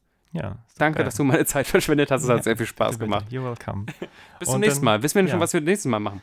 Keine Ahnung, es sind so viele, viele Sachen auch in meinem Schrank noch ungesehen. Wir finden schon was. Geil. Ich muss auch mal überlegen, Ja. was bei, bei Spandex wieder den Christian-Stempel verdient hätte. Ich habe zum Beispiel äh, einen letzten Satz noch. Ja, äh, geil, mach ja, doch. Nein, ist ich dein Podcast. Du neulich ja mit, mit, mit äh, Jannis einen sehr schönen Podcast gemacht über Spider-Man 1 und Darkman 1. Ähm, da gibt es ja auch jeweils noch zwei weitere Teile von, zum Beispiel. Spider-Man hatte ich mit Jannis vor, aber Darkman 2 und 3 würde mich noch total interessieren. Auch wieder immer mit wechselnder Besetzung. Ja. Ich vermute, die werden ein bisschen besser sein als die Darkman, äh, als die Crow-Fortsetzung. Aber geil, geil, geil. Aber auch ein Projekt. Das, äh, lass diese Baustelle aufmachen. Okay. Was Ja. ist das?